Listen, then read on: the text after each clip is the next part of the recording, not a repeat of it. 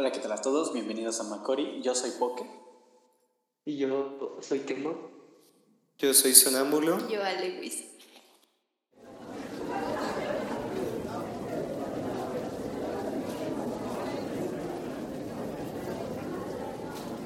Hola, ¿qué tal? Y sean muy bienvenidos a este nuestro primer podcast de Macori VG. El podcast viene porque iniciamos una página llamada, pues, por el mismo nombre que tiene este podcast, Macori.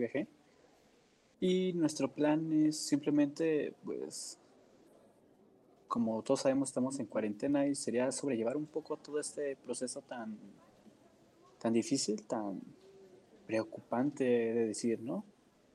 Así que pues decidimos iniciar un proyecto nuevo, el cual esperemos que les guste.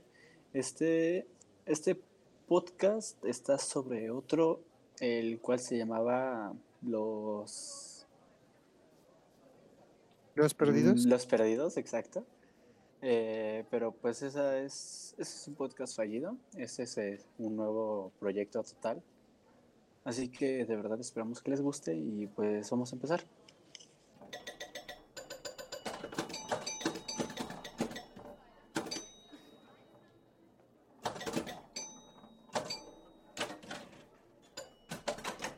Bueno, nuestro primer tema va a ser algo muy concurrente entre pues nosotros los jóvenes eh, en la actual cuarentena, que es algo que por primera vez estamos viviendo, ¿no? Que son las clases en línea.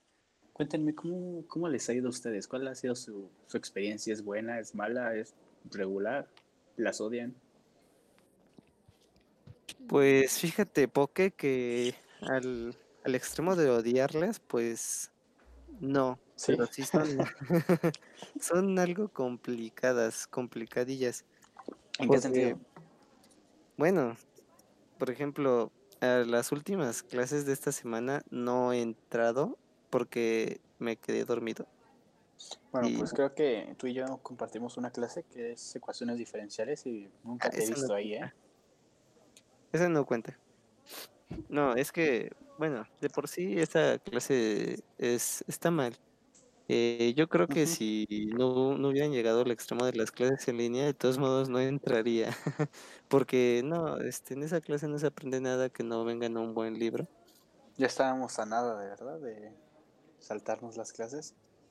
Sí, Justo ya estábamos. última semana de, de cuando se declaró la cuarentena, estábamos a, a nada de ya no ir. Pero bueno, ¿y qué, qué es lo más difícil? ¿Qué se te ha dificultado? ¿Qué? Eh, lo que más se me ha dificultado con respecto a las clases en línea, yo creo que es este pues, pre- prestar atención y Sí. entender bien los conceptos, porque complica mucho el no estar en el no estar en este contacto directo con el profesor, porque bueno, algunas cosas son muy geométricas y y a veces las manos ayudaban tantito. Eh, Eh, la en el- regla de la mano derecha. No, La no, la bueno, para gráficas en tres dimensiones en una hojita está difícil. Ah, o sea, estás hablando de cálculo 4. Ajá. Ah, sí. Sí, entonces a veces con las la manitas se entendían. No, pues muy mal por ti, muy mal por ti. No tenía opción. Pero, pero que nos cuente un poco Ale también su experiencia. Pues yo he tenido todas mis clases en línea, todas, por Qué diferentes plataformas. Pero igual se me complica porque a veces me quedo dormida. Pero como que te quedas dormido. Sí, no, pues sí. O sea, O sea, por ejemplo, estoy en el video y como tengo el micrófono y la cámara apagadas, pues me quedo dormida. O sea, pero que, bueno, en tus clases no te obligan a poner cámara o algo así. No. Solamente ninguna? como, mm, en estadística, por ejemplo, me piden pasar lista con mi nombre y alguna cosita clave que se dice en la videollamada. Como que, Mm, Eh. Por ejemplo, pones, te dice el profe, pones tu nombre, ¿y tu pudín? primer apellido y la comida que más te gusta. O lo que hace una cita perfecta o lo que tú quieras. Qué random, Oye, pero es qué muy interesante. interesante, ¿eh? Ajá. Química es muy chida. O sea, yo me complicaría mucho para pensar una sola respuesta, ¿sabes? No sé, Yo como, pongo cualquier cosa. Cualquier cosa. Por ejemplo, Sí. si para pasar lista te preguntaran que eh, tu cosa favorita, ¿qué pondrías? Em, mi teléfono. ¿En serio? Sí, ¿Por qué tu teléfono? pues me salva siempre.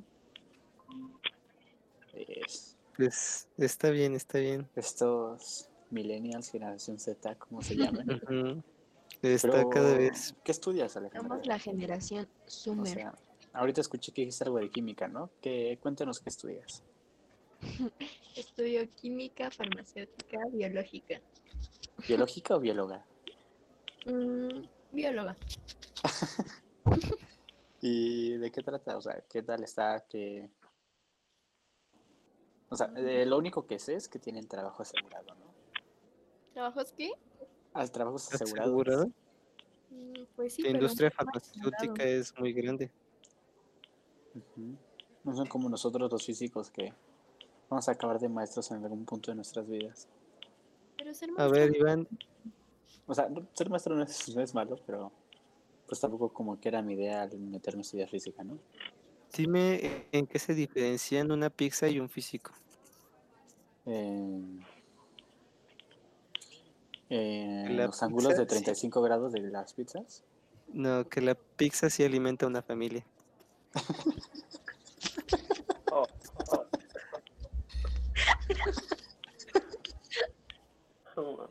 Pues eso también debería de dolerte a ti, porque pues es- también estudias física, ¿no?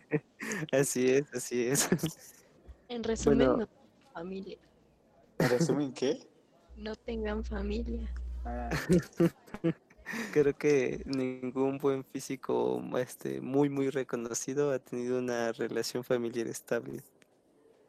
pues de hecho no, güey. O sea, es el más famoso es Einstein y era un machista. Pues, ¿qué, se- qué se le va a hacer, no? Que se casó con su prima. Asco Se con casó con su prima. Era un total machista, era misógino. No le dio el crédito a mi, a mi leva. Cosas de, de. Hom- hombres. Pero bueno, eh, cuéntanos tú, Kenmol, ¿cómo te ha ido en, en las clases en línea? Este, bien, supongo que bien, porque eh, hoy tuve un examen en donde creo que saqué buena calificación y lo ¿De qué único que no me gusta de Perdón. mis maestros es que de química, Ah, ok. de química. Lo único que no me gusta de mis maestros, más de la de biología, es de que quiere que le enviemos la tarea, o sea, la manda la tarea a las 3 de la mañana y quiere que se la entregamos a las 7 de la mañana. O sea, dime tú a qué adolescente o puberto, no sé cómo le quieran Yo la llamar, mandaría directamente a la que chingada, ¿eh? O sea, no sé tú, pero ¿Verdad que sí? Pues sí, Efectivamente. eh, o la denunciaría con asuntos escolares, no sé, es como Yo ya de, le hubiera dicho algo. Oye, somos humanos, Pero, güey, eh, no- o sea, lo, lo que, Métese tu lo que no tarea me por gusta, donde le eh, quiera o algo así, lo normal. Pero lo que no me gusta de esa maestra es de que, o sea, tiene, lo que no me gusta de esa maestra es de que, es de que tiene, ha de tener como unos 22 años, 24, ¿sabes? O sea, está sea, todavía tiene casi mi para edad. que te ponga un poquito, un, un poquito más, pero, o sea, es lo único que no me gusta de ella. O sea, en vez de que nos comprenda, eh, le vale. Chale, oye, ¿dónde consiguen trabajos tan jóvenes? Yo quiero, yo quiero uno. Yo digo que deberían de hablar con ella, de- decirle como, profesora, no mami. Sí. Sí, así es. o sea, güey, eres humano, tienes un ciclo del sueño el cual debes cumplir, pues, al menos la mayor parte de los días. Iván, ¿Mandé? Te duermes como a las 4 de la mañana. Bueno, o sea, de hecho, pues hoy, hoy no dormí. Porque Sí, sí. estaba haciendo, bueno, es que este Oscar me pidió ayuda para editar un audio de un artículo que iba a publicar en la página. Así que pues como no dormí, me quedé yo haciendo un artículo y luego pues dije, pues ya lo hago de una vez, ¿no? Y terminé como hasta las 7 de la mañana. Sí, ese vez se durmió. Mientras yo sí dormí.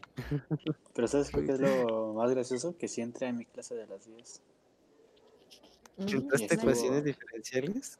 Sí, güey, pero o sea, siempre la silencio, güey.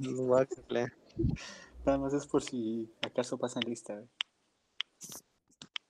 No, ¿cómo que no lista? ¿En, en- en qué momento de la facultad te han pasado lista? En Que no sea laboratorio. ningún momento. Creo que en la facultad nunca pasan lista. No, en facultad de pues. ciencias nunca pasan lista. Eso está medio. No sé si es bueno o no sé si es malo, güey. Es bueno. O sea, sí, pero los profesores no te conocen. Si te das a conocer, sí. Ay, güey. Pero tampoco. O sea, ten en cuenta que vamos en ciencias. Un lugar donde hay un chingo de gente súper creída que quiere hacerse notar y sentirse el mejor de la clase. O sea, pues qué aburrido, ¿no? ¿Te pasan Fíjate, lista, Ale?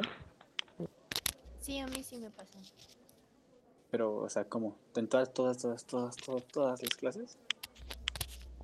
Eh, ¿Presencialmente o ahorita? En presencialmente y en línea. Y presencialmente sí es casi en todas. Em, como que al final te pasan cada eh, lista o al inicio. O igual ocupan plataformas como Socrative y contestas un cuestionario y con eso te pasan lista. Te he cansado. Sí. Pero, o sea, pero no son grandes grupos entonces. Yo me acuerdo que una vez fui a una de tus clases y hacían como 40, ¿no? Sí, somos bastantes, pero por ejemplo, los grupos de primer semestre son los más saturados. Y tú fuiste a una de esas clases, entonces éramos muchos. ¿Era primer semestre?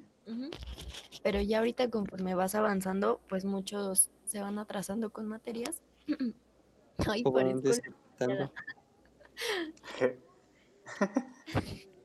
Ajá. se van atrasando con materias y eh, pues los grupos se reducen.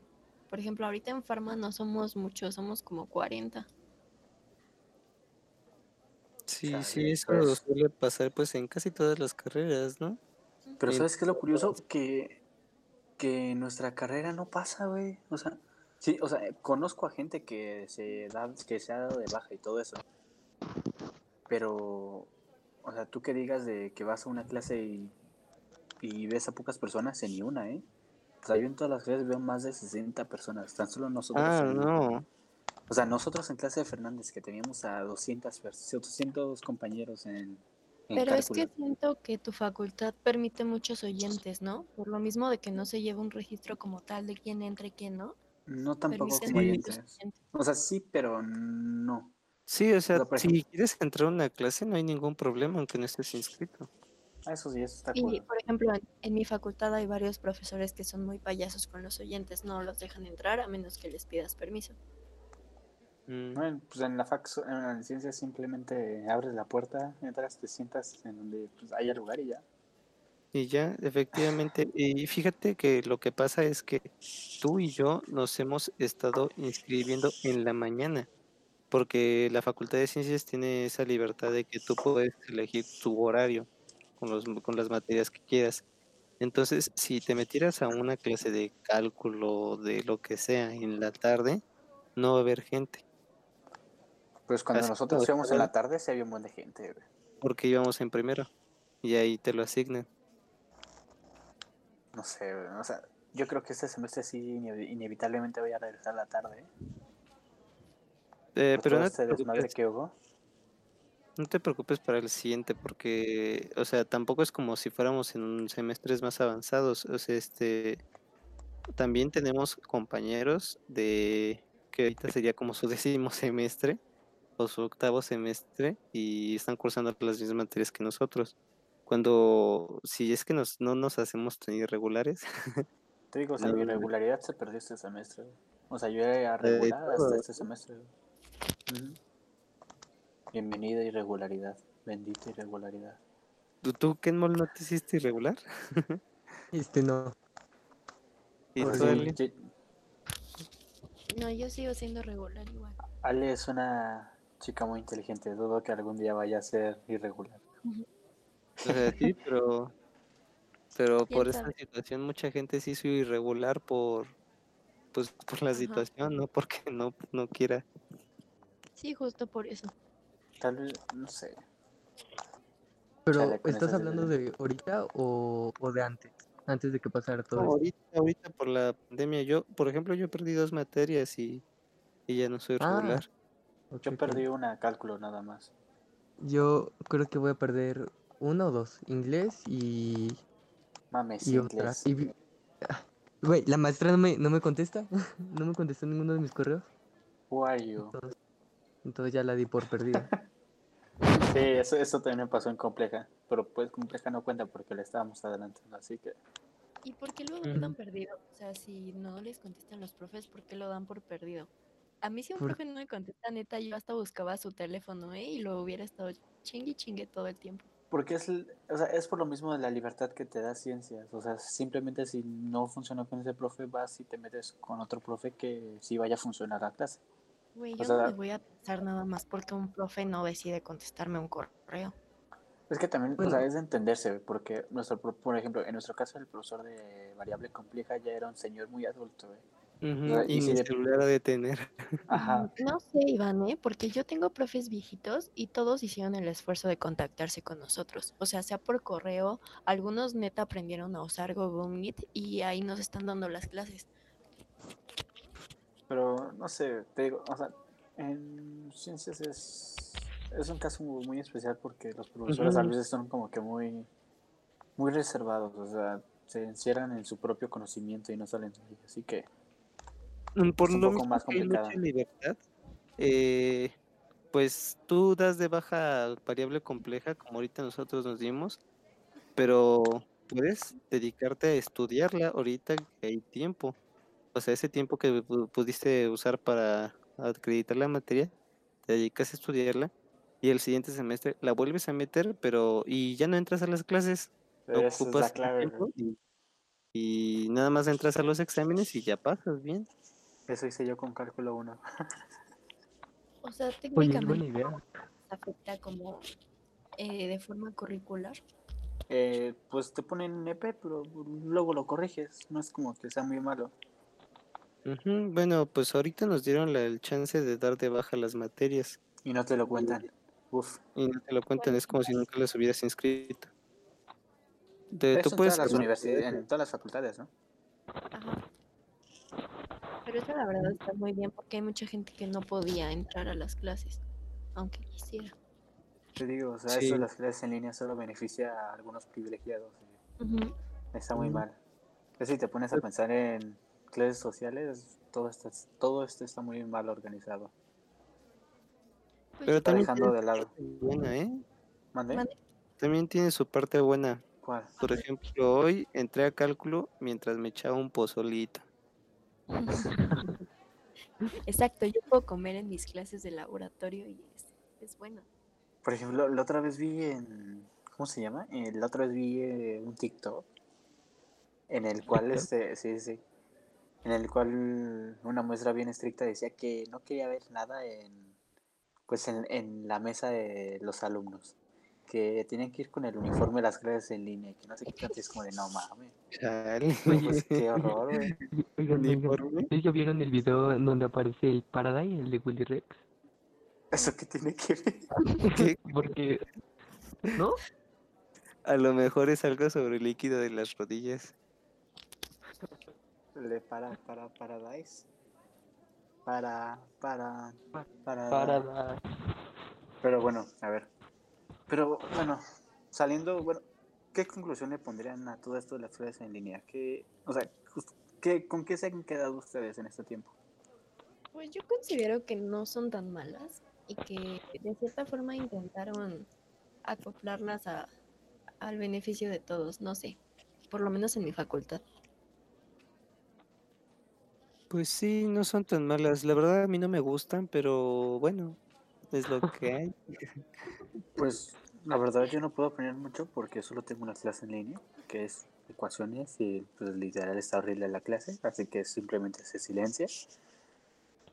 Y pues mis demás clases han sido de que pues me envían PDFs, me dicen léelos, haz esta tarea para el siguiente viernes y entrégala, así que al menos yo no considero eso como clase. Así que para mí esta, este ciclo de clases en línea no me ha convenido para nada. Creo que más que nada me ha pasado a perjudicar porque no siento que no he obtenido el conocimiento necesario y si de por sí ya estaba perdido antes, ahorita estoy creo que peor. Así que Peor. pues estoy peor. Y siento que, pues la verdad no me está ayudando como que demasiado. Ay, amigo. Sí, sí. Entiendo. Así que, o sea, ya quiero, sí me gustaría regresar ya como que a clases normales, ¿no? Pero pues hasta septiembre. Aquí a seis meses. A ver, junio, julio, agosto, septiembre, en cuatro meses. F. O sea, todavía falta un buen, ¿no? Pero bueno, continuemos. Este, díganme qué, aprovechando todo esto de la cuarentena, ¿qué han hecho ustedes? O sea, ¿qué se han divertido? Además de sus grandiosas clases en línea. Eh, ¿Qué han visto? ¿Qué han escuchado? ¿Qué han jugado? Cuéntenme un poco de eso. Pues a mí ya me da el trasero de estar tanto tiempo sentado. Justo, justo. ¿Sentado haciendo qué? Pues nada, existir. Demasiado difícil. No puedes decir la palabra existir porque no tiene un significado. Exacto, ¿cómo sabes que existes? Nadie sabe que existe. Pero bueno, dejando eso de lado. ¿Tú, Ale, qué has hecho? Pues. mm, las clases en línea me dejan bien poquito tiempo de mi vida. ¿Me lo he notado? Eh, Lo que hago, pues normalmente cuando tengo tiempo, es estirarme un poquito. ¿Estirarte? Sí. ¿Pero Eh, por qué estirarte? Ajá, pues tipo ejercicios de estiración y todo eso. Ajá. Em, he visto muchas series. ¿Cuáles series? Este, bueno, películas. lo de Taylor, ¿no? ¿Cuáles películas? Este, bueno, yo no había visto El Milagro en la celda 7 y lo vi. También vi la nueva que se llama El Hoyo. Ajá. El hoyo. El asterisco. subjetivo. ¿Qué más? Pues, ¿Qué más? Decía que estaba traumante, pero no, ni tanto. Obvio. Yo le pondría el asterisco. Mm, ¿Qué otra? Mm, No sé, no puedo pensar en otra ahorita. ¿Y has descubierto nueva música? Que, o sea, en el sentido, bueno, o sea, a lo que voy es, o sea, ¿qué has descubierto en esa cuarentena? O sea, algo que de plano no sabes que te gustaba y te terminó gustando mucho. O algo que no te gustaba y algo que te gustaba y ya no te gusta o algo así. No, no lo sé. Es que no, no he tenido tiempo para reflexionar esas cosas. Pues mira, yo en esa cuarentena he visto muy pocas series. Por ejemplo, vi la de una nueva, la que se llama, ¿cómo se llama? Midnight Gospel. Eh, la animada que es de, pues, qué curioso, es de un podcast, el cual es, el cual hicieron su animación. Pero está muy curioso porque en este podcast te explican mucho sobre lo que es el budismo, sobre lo que es en sí la vida, lo que son las drogas, lo que son los alucinógenos, y te das un viajezote con eso, con todo eso. O sea, a mí me dieron ganas de drogarme al ver esa, esa serie, de verdad. Es como de, te explican todas las sensaciones y todos los momentos que puedes vivir, todas las sensibilidades que tienes, y pues te termina dando curiosidad, ¿no? En, en, pues, algún momento. Eh, ¿Qué más he visto? He visto varias películas, pero pues ni- no creo que alguna sea tan relevante. Eh, también he visto mucho anime, que hace mucho que no lo hacía, así que estoy muy alegre por eso. Otaku. Ya no. Ah, Antes yo iba a sí. decir algo así. o sea, no otaku. O sea, bueno, yo creo que ahorita el significado de otaku ya está muy destruido, ¿no? O sea, si te metes a TikTok, todos te están presumiendo que son otakus y es como de, ah, ok. ¿Por qué no inicias Ajá. tendencia? Te haces unos TikToks y empiezas a decir que eres furro a ver si todos te siguen. Ay, no, pues, ¿Qué es furro? mm, no, no hablemos de eso, qué horror. qué horror, no, no, no, no, no, no. Pero, pero bueno, eh, ¿en qué estábamos? Ah, sí, pero ¿por qué no otaku? O sea, ¿qué ibas a decir, Ale? Ah, yo, yo iba a decir algo así, o sea, es que yo no sé si cuenta como anime pero he estado viendo las películas así como Mi vecino Totoro y así, y me gustan mucho. De estudio Ghibli. Ajá, están muy bonitas. Yo tengo una larga historia con estudio Ghibli. Todo comenzó cuando tenía cinco años. Hace mucho tiempo. Todo como... Y el caso es de que pues soy soy un gran fan de Studio Ghibli. Eh, creo que me la pasé como cinco años ahorrando para comprar todas las películas. Y me siento muy orgulloso porque a pesar de que pues la mayor parte de las veces la veía pirata o pues ahorita en este caso Netflix, se veía muy bonito ahí en el estante. Y me sentí muy orgulloso porque me sentí muy identificado con ese estudio de animación. O sea, con las historias que contaban, no sé, creo que de ahí tomé mi primer, este, mi primer significado de lo que era el romance como tal. Son muy bonitas. Yo creo que todos deberían de ver por lo menos una película de ese estudio. Sí, sí, son muy padres. Fíjate que hay una historia curiosa con esas películas, porque bueno, las películas este, animadas japonesas que había llegado a ver antes de ver alguna del estudio Ghibli eran este siempre con finales feos, ¿no? La lu- luz de las luciérnagas, Ese también es de Ghibli. ¿sí? Sí, pero es de otro autor, no es de Hayao Miyazaki. Es Bueno. un don chino que no me acuerdo su nombre, pero murió hace dos años. Bueno, este, pero sí han llegado, y había llegado a ver más películas de ese tipo. Y entonces, este, eh, cuando subieron estas películas a Netflix, mi novia y yo quisimos ver la del Totoro. Y, y bueno, no la disfrutamos porque en cualquier momento esperábamos que se muriera la niña o que se perdiera. ¿Por qué?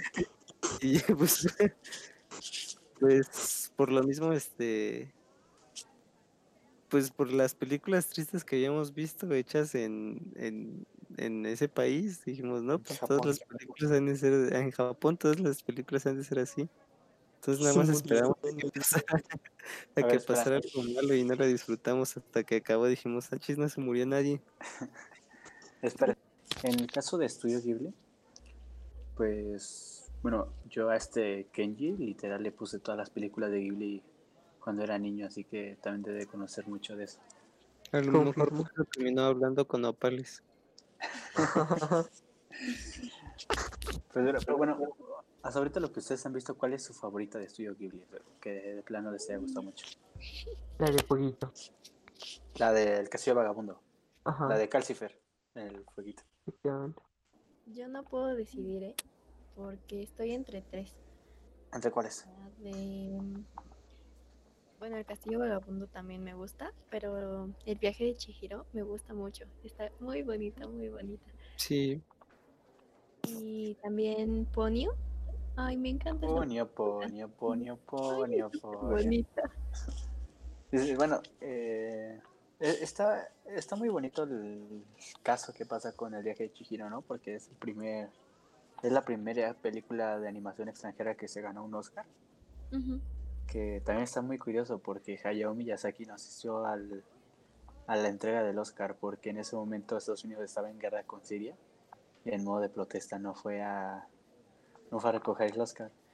Pero, o sea, eso fue un gran año porque había películas como Spirit, estaba, creo que también Monster Inc. ¿era?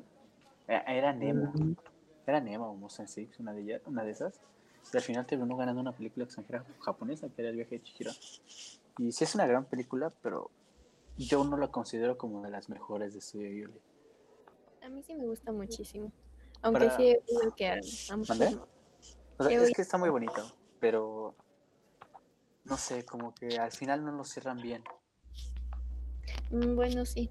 No sabemos qué pasa con Haku. Ya Bueno, yo creo que creo que no es necesario que digan qué pasa. Creo que con ese final está bien. Es que no tiene un final memorable, pues. O sea, si tú me dices final de el del perdón de del viaje a Chihiro, yo te digo que regresan a sus padres que se convirtieron en puercos a normal. Y es lo único que recuerdo del final. O sea, no- Pues no, sí. no tiene un final memorable, pues. O sea, no es algo que te vaya a hacer recordar por días, o sea, lo que te hace recordarla es el transcurso de la película, más no el final, siendo que sí le falló demasiado. No, bueno, fíjate, es que es uno de los finales que no son como para que te, quedes impactado así. Yo creo que es un final para que te quede un buen gusto en la boca. Ajá, Para es- que digas, ah, te sientas liberado. ¿Qué ibas a decir? Porque- Que Yo coincido con él, con Oscar. Con el sonámbulo. Mi favorita es, es- mi favorita de estudio Ghibli es sin duda La de la bruja. no, o sea, Kiki es mi segunda favorita porque Deliveries Kiki es una maravilla. Pero mi favorita siempre va a ser la princesa Mononoke.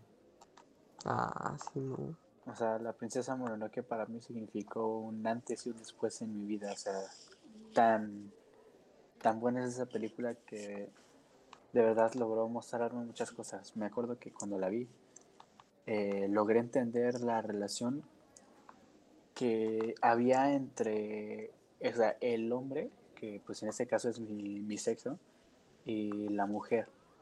Porque cuando yo era niño, pues sí tenía como toda esta idea tra- tragiversada de lo que, pues de las diferencias de sexos, ¿no?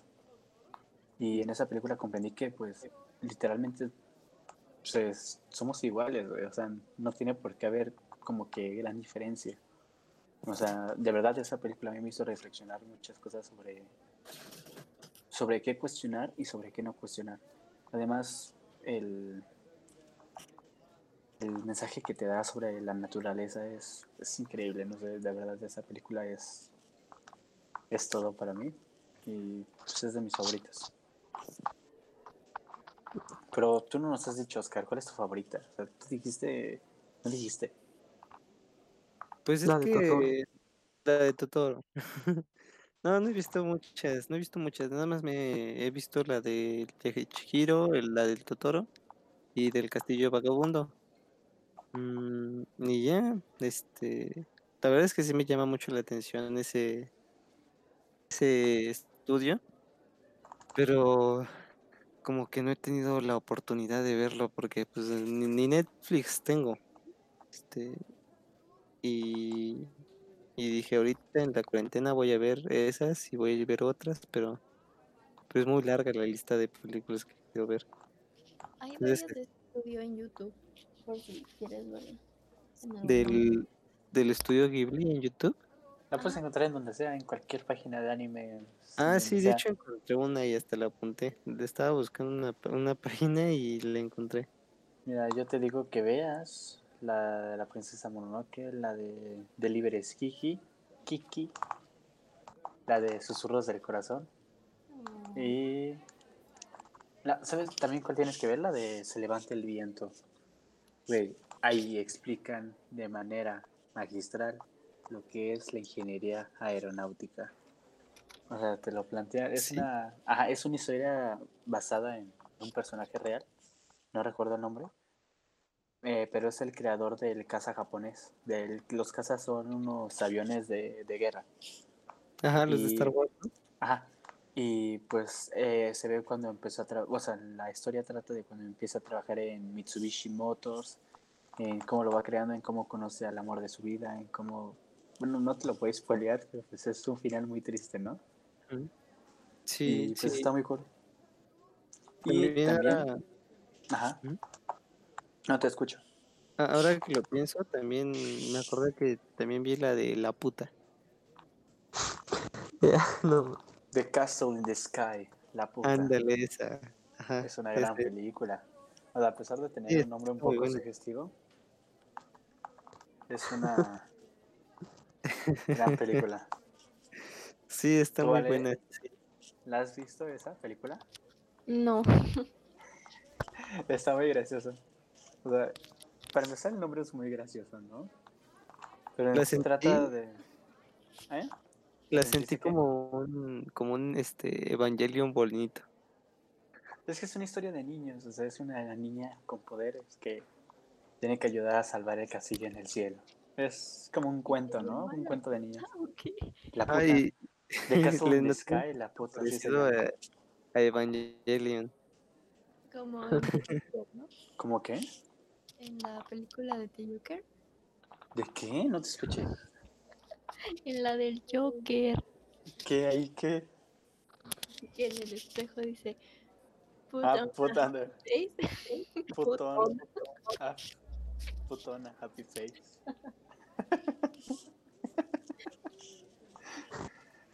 Pues el caso es de que, pues así se llama, es una traducción muy extraña, pero... Pues, ¿Qué te puedo decir? Eran los años 90. Pero, Creo que es muy chida. y también te puedo recomendar la de Porco Rosso. Porco Rosso también es una magnífica película, ¿eh? Sí. Está muy bonita. Sí, habla sobre. Es sobre un puerco que le cae una maldición y, pues, igual es curiosamente de aviones y, y hidráulicos. No. Y hidrostáticos. De agua, pues. De agua y Hidroaviones. hidráulicos. Hidroaviones, hidroaviones. Que, pues, se te cuentan de cómo era la historia de la guerra en Italia y todo eso. Y está muy bonito. El que desde que estudió Ghibli es, es un gran estudio, ¿no? No como Pero el bueno. Que eso no, no es buen estudio. No como el que, el cálculo, no, eso de qué te sirve. ¿De qué te sirve saber integrar en multivariables? Dime. No, pues para nada. Ahí está. Ni somos matemáticos, güey. En nuestra vida vamos a ver eso.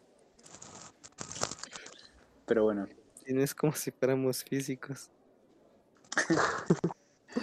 pero díganme ustedes qué opinan acerca de, de las nuevas, de los nuevos rumores que surgen por ahí, ¿no? O sea, últimamente se ha dicho lo de la, el líquido de las rodillas, ¿eh? Ujú, ya me lo lo, lo de la red 5G y de todas esas madres, ¿no? ¿Ustedes qué piensan acerca de eso? Mm, Pues sinceramente pienso que la gente no tiene nada más que inventar. Están muy aburridos en la cuarentena y pues por eso. O sea, Sí, siento que están perdiendo la razón. Como la, la, este, el video que te enseñé en YouTube. Este, hay un video en vivo de música relajante ah, sí. y ahí mucha gente se está metiendo para ver si consigue novio o novia. ¿Qué ¿Qué? onda? No sé. Las nuevas Tinder. generaciones. O sea, canciones relajantes para pasar el rato se convirtió en Tinder. Mira, pues hay de cada quien, ¿no? Donde quiere conseguir. ¿No han visto el meme de, de que subieron una pintura de una chava desnuda? Ah, Y los señores le comentaban, estás hermosa, estás guapísima, y le daban su número de teléfono. ¿A una pintura? Era una pintura. ¿Qué les puedo decir? O sea, vivimos en un país que tiende mucho a la mala información, ¿no? Que Vivimos en una sociedad. ah, vivimos en una sociedad, diría The Joker. El bromas. Y sobre el 5G, ¿ustedes qué opinan? ¿Si será que nos estén controlando los cerebros? Claro. ¿O nos quieren... Pues no sé, o sea, Estados Unidos lo trató con el, el MK Ultra hace, pues, hace unos años, pero Eso sí lo viste en Dross, ¿no? eh, todo el mundo lo sabe. o sea, pero bueno, o sea, creo que el, el hecho de querer controlarnos como tal en sociedad, pues ya estamos siendo controlados al consumir. O sea, el consumismo es una forma de controlarnos. Pues, Y- Con tu teléfono. Exacto. O sea, La eso es... también es una forma de controlarnos. ¿Por qué crees que ¿La tan en contra de la universidad, la enseñanza? Ignorancia. Ah, la ignorancia. La Y religión. también el, el, el hacer podcast y tratar de querer, hacer sobre- la página. el querer ser alguien en la vida güey, también. Pero da- lo del 5G sí se me hace una tontería porque, o sea, creo que lejos de afectarnos nos va a ayudar mucho lo que es el 5G, ¿no? No, no, no, no, no. ¿Qué es el 5G? Explica.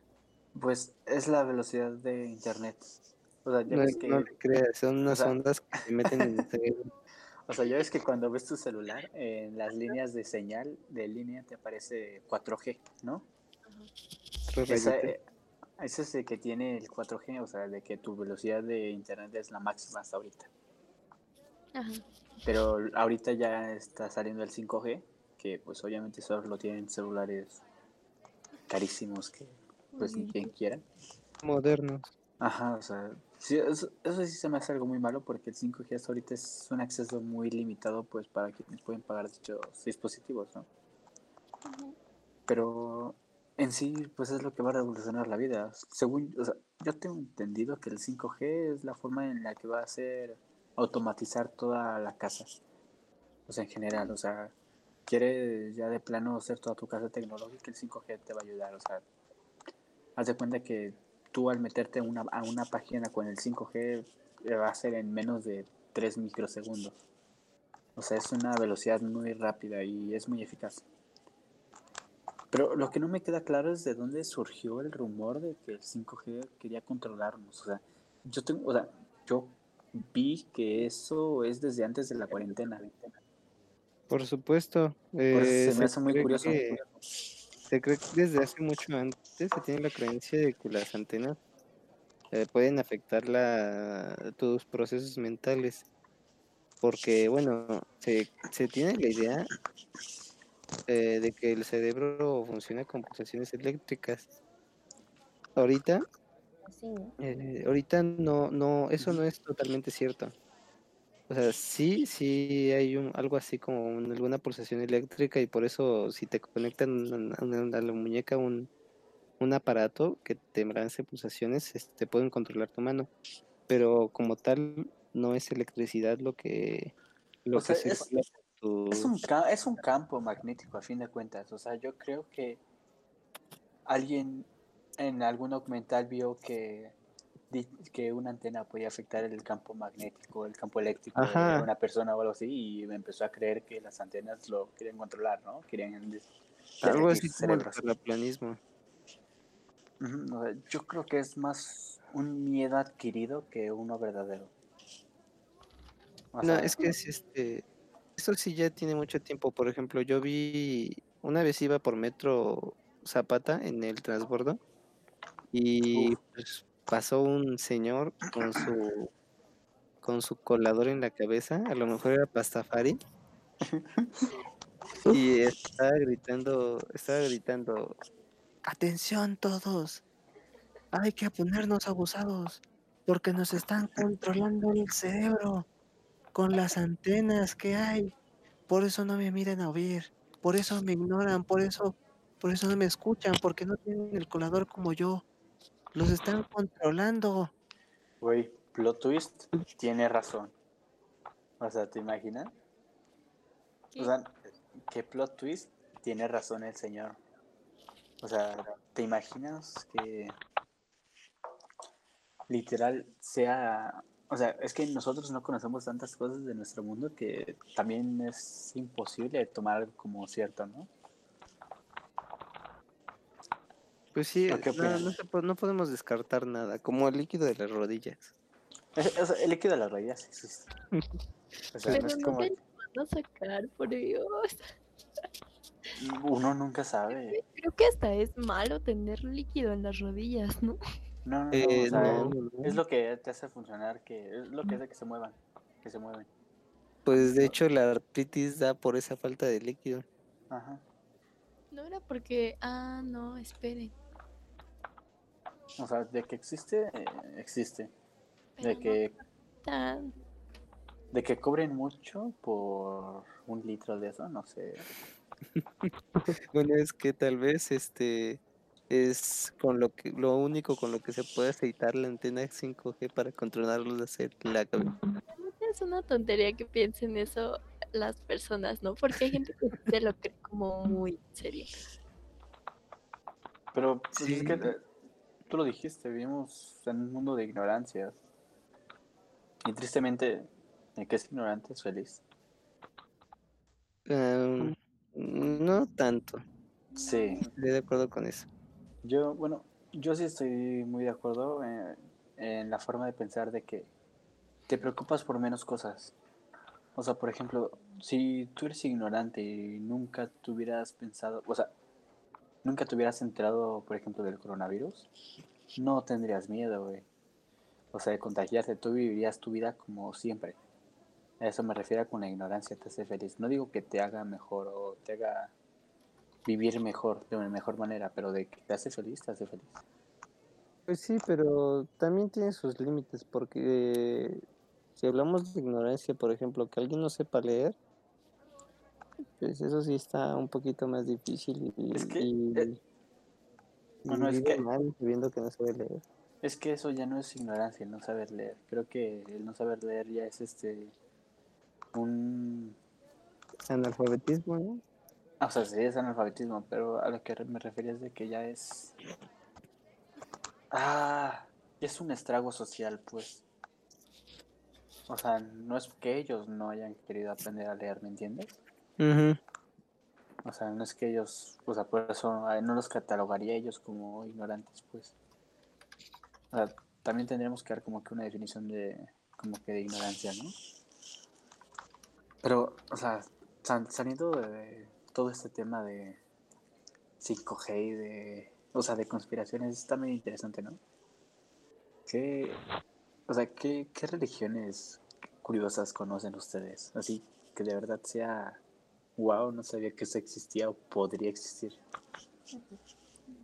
Bueno, pues yo aprovecharía este espacio para invitarlos a ustedes tres y a todos aquel que nos esté escuchando a que se unan a, esta religión que creo es la verdadera.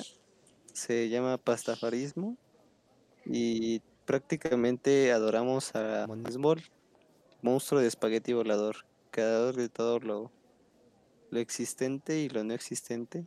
O sea, que vas a hacer que cambie de mi religión a creer Pastafarismo. en un monstruo de espagueti.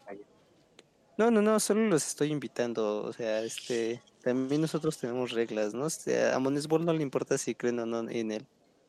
Eh, no es tan, ¿cómo se dice? Cuando egocéntrico, no es tan egocéntrico. Sí, O sea, solo lo pero- estoy invitando. Ajá, pero a ver, si me vas a invitar, cuéntame, ¿qué hacen? Claro, este, claro, ¿qué te gustaría saber? O sea, ¿tienen rituales? Eh, ¿Cuál es su día especial? ¿Cuál es el día que nació el señor monstruo de espagueti? ¿Tienen Navidad? No, bueno, pues, pues, eh, el día especial del pastafirismo es el viernes.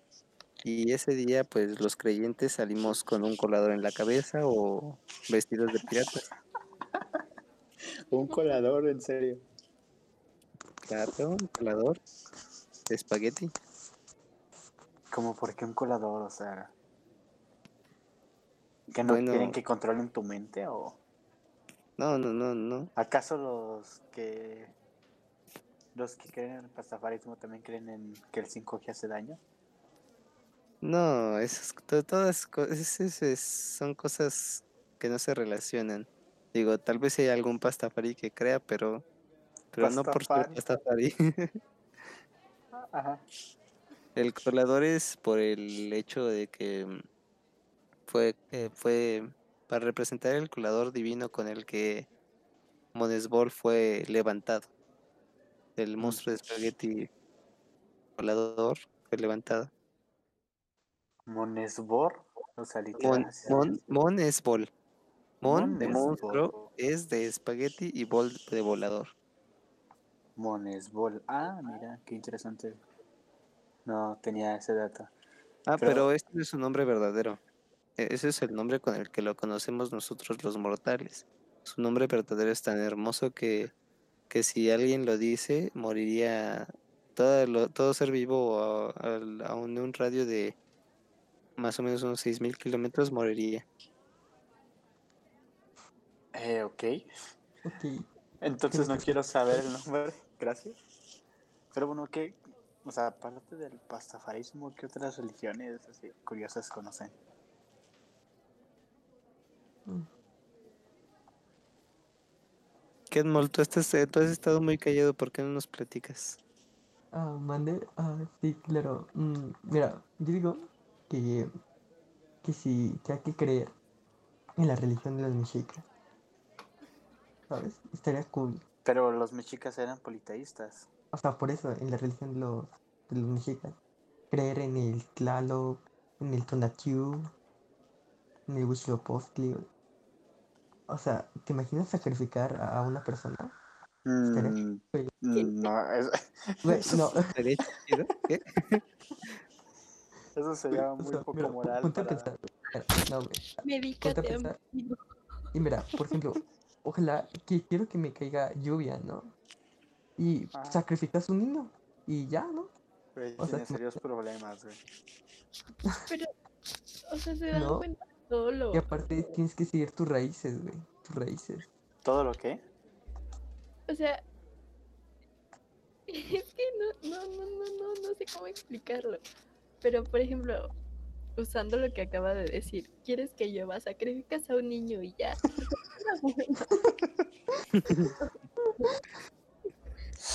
Creo que Pobre por niño. eso todos deberíamos hacernos pastafaris. O sea, antes de sacrificar,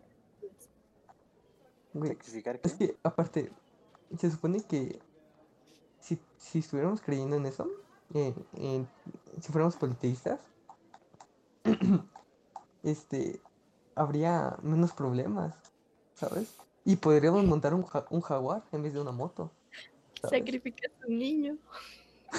¿Qué tal si ese niño unos es tu hijo, sacrificios por acá, unos No, se supone que, si, que tus no hijos morían en un sacrificio, pues era un honor, ¿no? O también cuando morías en la guerra. No, no, no, no, no es un honor, güey. O Bueno, sea, los mexicas en este caso, a quienes sacrificaban eran a los tlaxcaltecas, que eran a los... Bueno, pero, o sea, o sea, eh, pero había tipos de sacrificios. O sea, no todos eran los presos de, de los Ajá, que se ganaban en la guerra. O sea, no todo. O, güey, podríamos comer pozole. Pozole mar. Pozole con carne de humano, ¿no? ese Como que- era antes. La O sea, clásica. Ajá. O sea, prácticamente ¿nunca a ti te te has preguntado a qué gustaría, es una co- a qué sabe la carne humana? Eso ya es canibalismo. Sea, prácticamente este te gustaría esa- practicar esa religión nada más por los sacrificios y el pozole humano. No, porque porque me gusta, me gusta ser 100% mexicano, ¿no? O sea, me que le gusta- gustan los jaguares, güey. Ajá. Tal vez. O sea, yo antes de, pues, de empezar el podcast estaba investigando. Y pues de hecho fue muy gracioso que también se los comenté lo de eh, de Church of Shrek. O sea, Ah, sí, sí. La iglesia de Neta, Shrek. o sea, no entiendo de dónde viene esta afición por creer religiones sin ningún motivo. O sea, estamos de acuerdo Ey, que ey, esa no sirve de nada. espérate, espérate, no hables así de Shrek. ¿Por qué no? O sea, es Porque Shrek. Shrek is love, Shrek is life. Shrek is Love, Shrek is Life. O sea, la religión de Bob Esponja también existe. Mira, la, la frase principal de la religión de Shrek es Shrek is love, Shrek is life. And Shrek say, let there be onions. And it was good. Shrek es un icono. ¿Y sabes cuál es su himno? La de... ¿cómo ¿Se llama la canción? Ajá, la de All Stars. De Smash Mo- Smash, Smash. Smash Mode All Star. Ajá. Somebody once told me the world is gonna run me. No inventes. Ay, qué extraño, güey. O sea, tan solo lo de la religión de Bob Esponja, o sea, eso, ¿de dónde vendrá, güey? O sea, alguien neta era tan aficionado a eso que hizo la religión de Bob Esponja. Entonces yo puedo hacer la religión de Totoro. ¿Por sea, no? Adelante. O sea, si lo piensas, Totoro sería un buen dios, güey. Tiene todo para hacerlo, güey. Controla la- naturaleza, puede volar, es gordito, eh, viaja a otra dimensión. ¿Mandé? Abrazable. es abrazable. Y pues, y los peluches, o sea, las figuras religiosas, podrían ser peluches, güey. No como en el cristianismo, que son objetos de cerámica y no se pueden abrazar. Porque están fríos. También hay peluches de Jesús, así como hay peluches de AMLO. No sabía visto que había peluches de- de Jesús. Exacto. O sea, peluche, peluche de Jesucristo, nunca en la vida, ¿eh? No, hecho, bueno, o sea, muy yo raro tampoco verlos. he visto, pero seguramente hay. O sea, ¿por qué mencionas AMLO? AMLO es Dios también. Fíjate que en las elecciones eh, se desató una, un fanatismo por él que hasta podría, yo, yo, yo lo podría catalogar como algo casi religioso, O sea, lo que ahorita estamos como que viendo él es el Mesías. O sea, te digo, claramente lo que estamos... ¿Mandé? ¿Qué pasa, No, sí, sí, sí.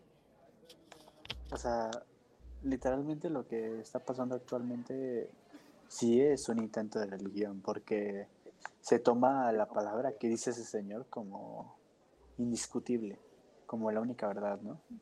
O sea, yo me acuerdo que cuando conocí a Oscar, él era un fanático de Andrés Manuel, Ey, ey, ey, sin revelar pasados vergonzosos. pero lo hice volver a la luz, lo hice ver todos los errores que estaba cometiendo.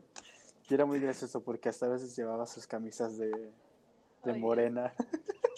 No Todavía mames. las tengo y yo no sé qué hacer con ellas. Eh, era- sea, De y- y, sabes, ¿Y sabes qué es lo más curioso? Que los outfits le, los outfits le quedaban muy bien con eso de, de morena. Pero te digo, o sea, es triste, o sea, es triste, ¿no?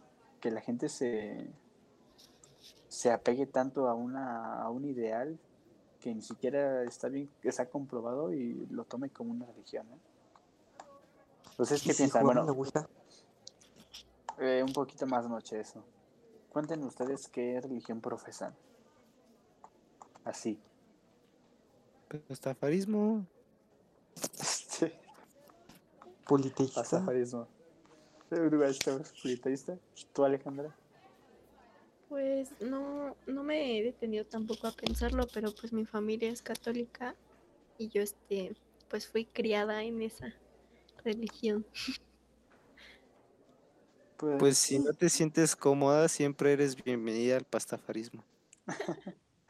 Igual, y si no te gusta, no, no hay nada que te ate y te puedes cambiar de religión. O sea, es un fenómeno muy curioso porque igual yo, o sea, toda mi familia es católica y pues igual me crié en una familia de católicos. Pero conforme fui creciendo me fui dando cuenta de muchas cosas que al final no me terminaron de agradar. Porque antes yo, o sea, yo de niño era un güey súper religioso. Cuando eran las misas de la Virgen de Guadalupe en, en diciembre, hasta que llegaba el 12, yo iba, yo rezaba, y era como que yo pasaba enfrente, decía los, pues los rezos, ¿no? Y- Confirmo. Ajá, o sea, me llegué. Es que. O sea, era niño, pues, o sea, mi mentalidad no me daba como para pensar mucho en qué es lo que estaba haciendo. Yo lo veía más como estar haciendo algo bueno para obtener algo bueno, ¿no? Pero pues No obviamente sé, ya. pero a mí lo que a mí lo que me gusta de la religión católica o de sus cosas de sus credos o oraciones era el yo pecador, ¿sabes?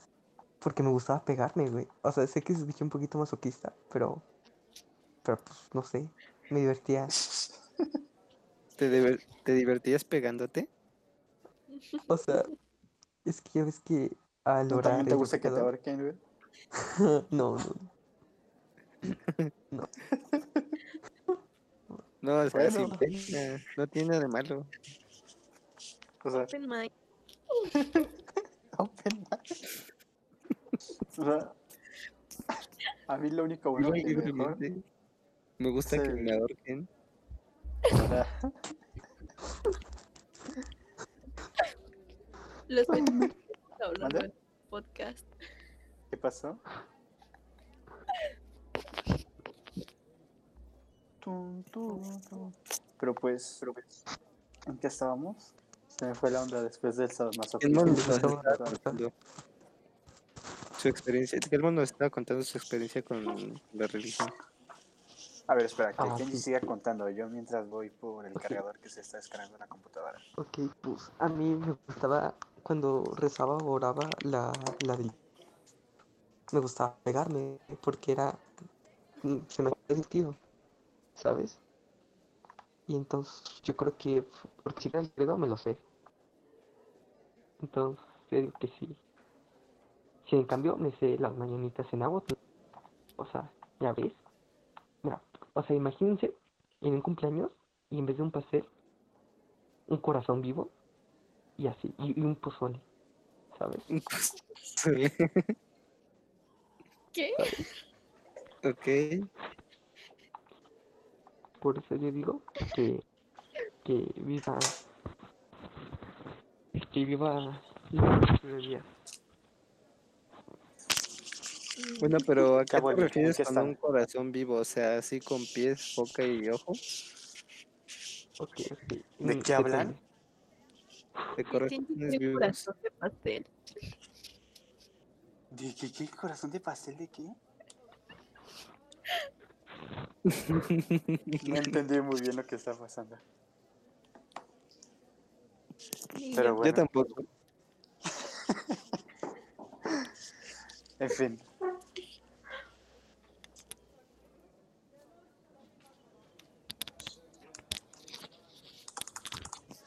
Van, cuéntenme, ¿sí? Sí, es que estamos todavía analizando la historia de Ken Moll. A ver, ¿qué, es que cuál es la historia? O sea, pónganme en contexto.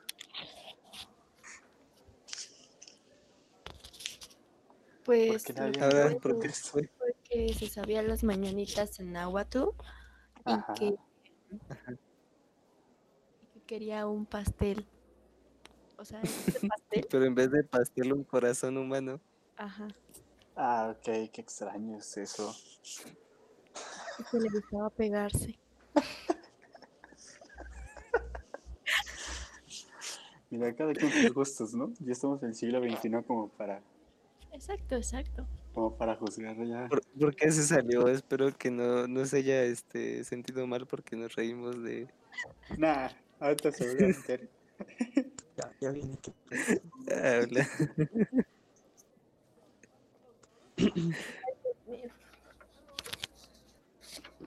¿Qué comes? ¿Qué? ¿Qué? Pero bueno. ¿Y ustedes creen en conspiraciones? ¿Qué clase de conspiraciones? Hay- conozco varias. ¿Sectas? ¿Vas a empezar a hablar de los mesones otra vez? No, no. Simplemente les pregunto si ustedes creen en eso. No, no, no. Bueno, sí. ¿Eso es un sí o un no? Es que hay algunas conspiraciones que están muy locochonas y otras que son, pues, creíbles, como la Tierra plana. Ah, eso es muy creíble, sí.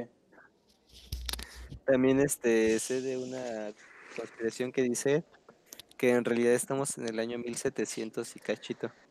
Que el Papa de no sé qué tiempos este se chutó 200 o 300 años. No creo, o sea, sería muy interesante eso, ¿no? Pero no creo. O sea, sí sé que hubo un desbalance en el calendario en algún momento del siglo XVI, pero según yo solo fue como con días, o sea, no fue tanto como 200 años. Pues prácticamente no existía un calendario bien a este hasta Copérnico. Bello Copérnico. El Copernicazo. Pero es muy curioso, ¿no? O sea, nosotros estamos tan de acuerdo en tener una fecha eh, ya dicha, tener una hora fija, y pues nunca nos hemos puesto como que a, a pensar, a reflexionar si en verdad es esta hora en la que estamos viviendo, ¿no? O sea, por ejemplo, ahorita es la 1.37 de la mañana, ¿quién dijo que tenía que ser la 1.37 de la mañana? O sea, es como que un poco extraño, ¿no? Es simplemente confiar en las cosas que ya están dichas. Sí, bueno, si Pues te lo pones de esa forma. ¿Mandé? No sé. Adelante. no sé, no te escuché, Alejandra. No le digo a, a Sonámbulo que hable. ¿A No, es sonámbulo? que, ¿no? es que si, Ajá. si se lo ponen a ver de esa forma, eh, pues hasta te pones a pensar, bueno, ¿por qué medimos la hora con números y no con pastelitos? Yo creo que el... Mira, Ale se muteó. Oye, Yo creo que... ¿Eh? ¿Qué pasó?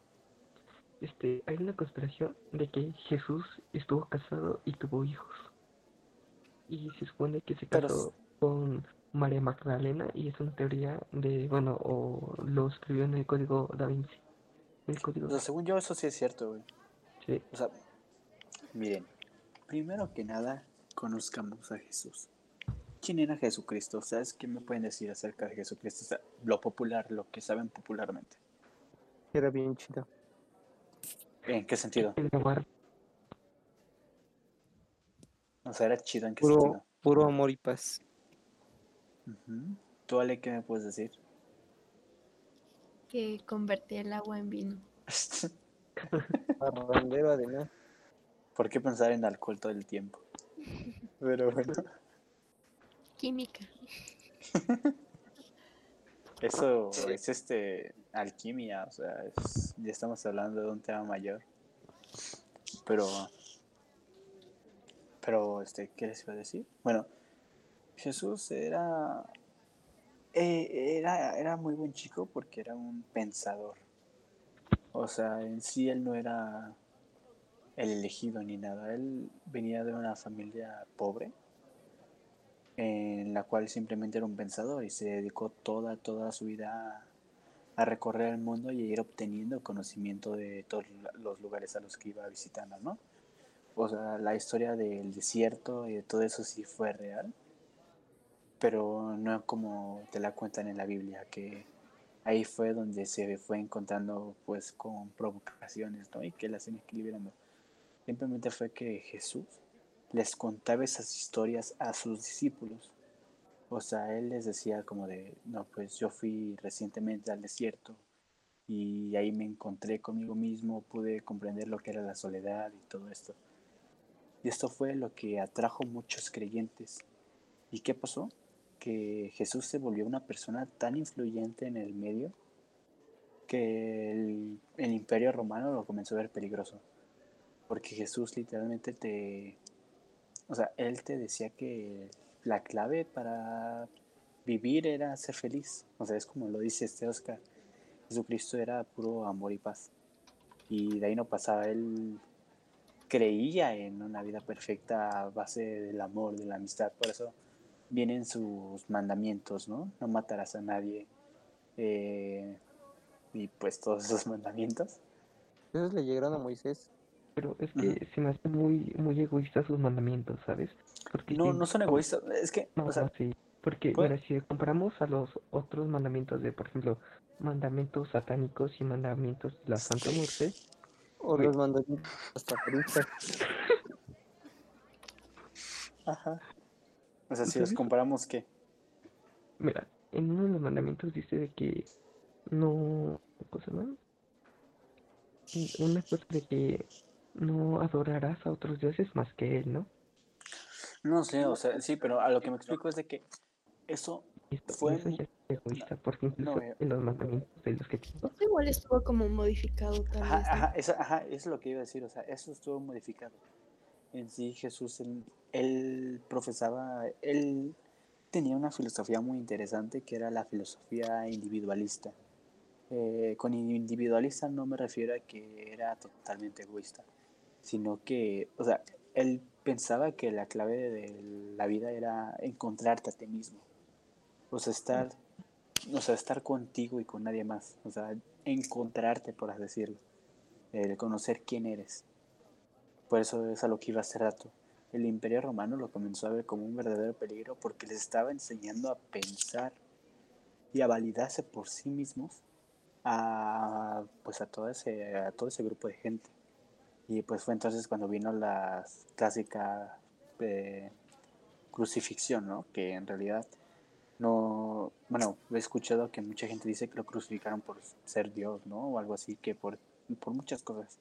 Pero pues en realidad era un hito que ya tenían los romanos, o sea, la crucifixión no es como que algo exclusivo de Jesucristo, era algo que ellos hacían para, para pues castigar un crimen, ¿no? Ajá. pero no se supone que la religión empezó a extender porque cuando se empezó a escuchar el mito que había, iban a ser el que iba a cambiar todo eso, o sea, Jesús y todo eso, pero fue porque el rey Herodes, al momento de, ya ves que el rey Herodes se le conoce como el que mató a varios inocentes, y entonces al momento de hacer eso, como que ayudó a la religión y se empezó a extender porque este lo, el José y la María pues, se fueron, ¿no? Porque Mirapec se iban a quedar ahí, ¿no? Que los mataran. O sea, Entonces, por eso, se, al momento de irse yendo de un pueblo a un pueblo, se empezó a extender su religión, pero gracias al rey Herodes.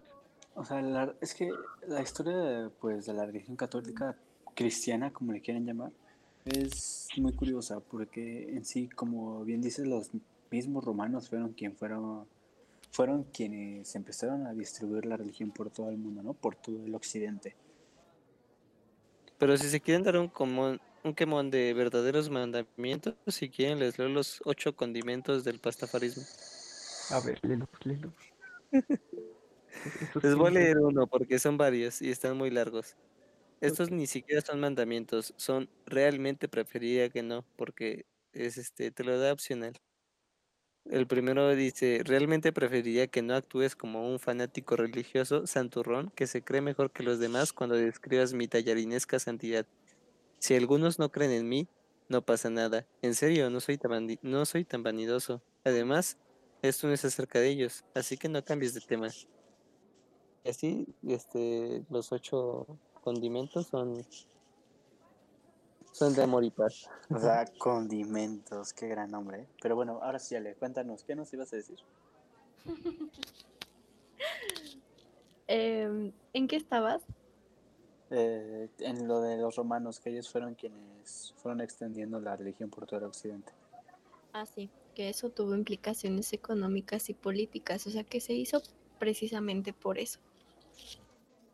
Y digo, es muy gracioso porque en sí quienes constituyeron la religión católica y bueno, cristiana, o sea, ¿me entienden?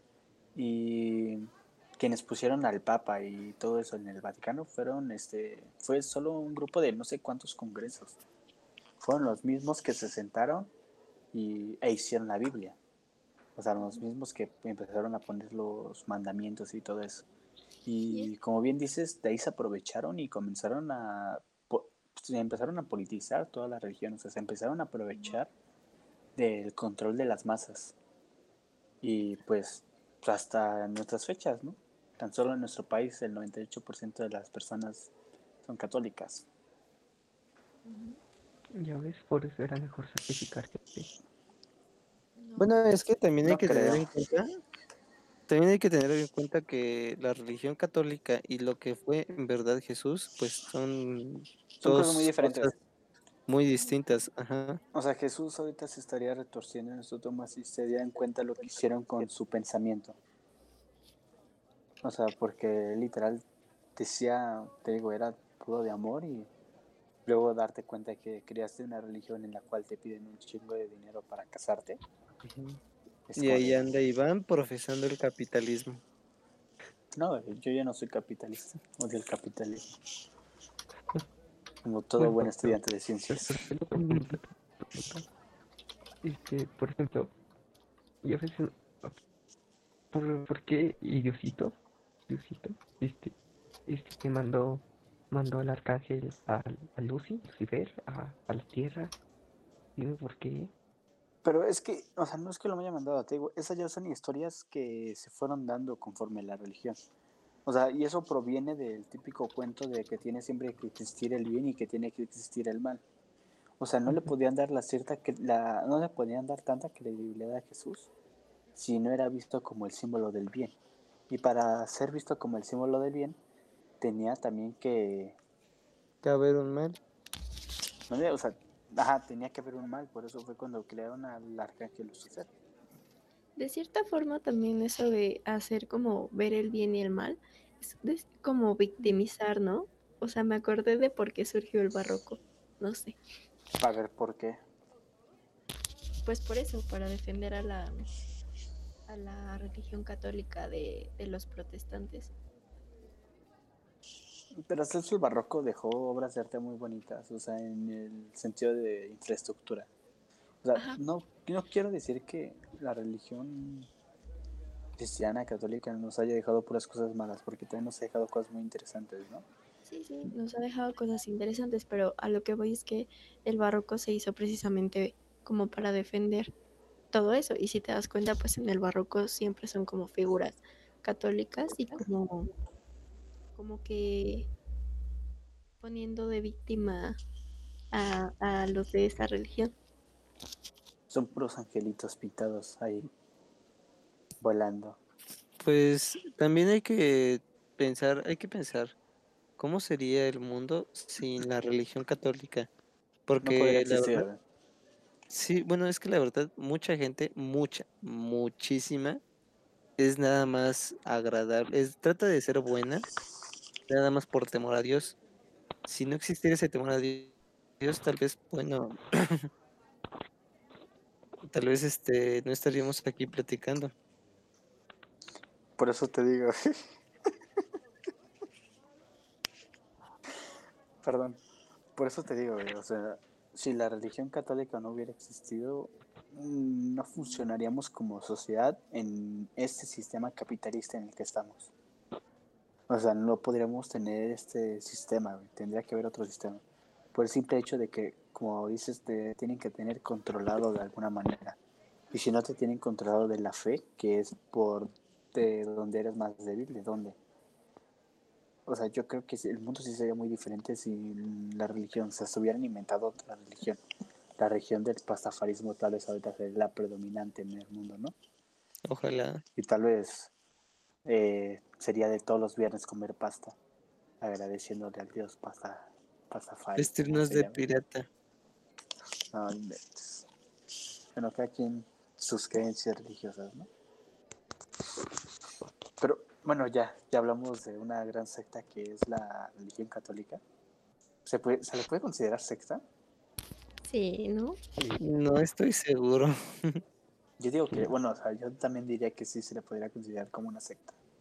Es que si le preguntas a alguien católico que si pertenece a una secta, te va a decir que obviamente no, porque las sectas son del diablo y, y, eh, y él profesa el catolicismo, que es la palabra de Dios. Pero el mismo catolicismo es quien acepta al diablo.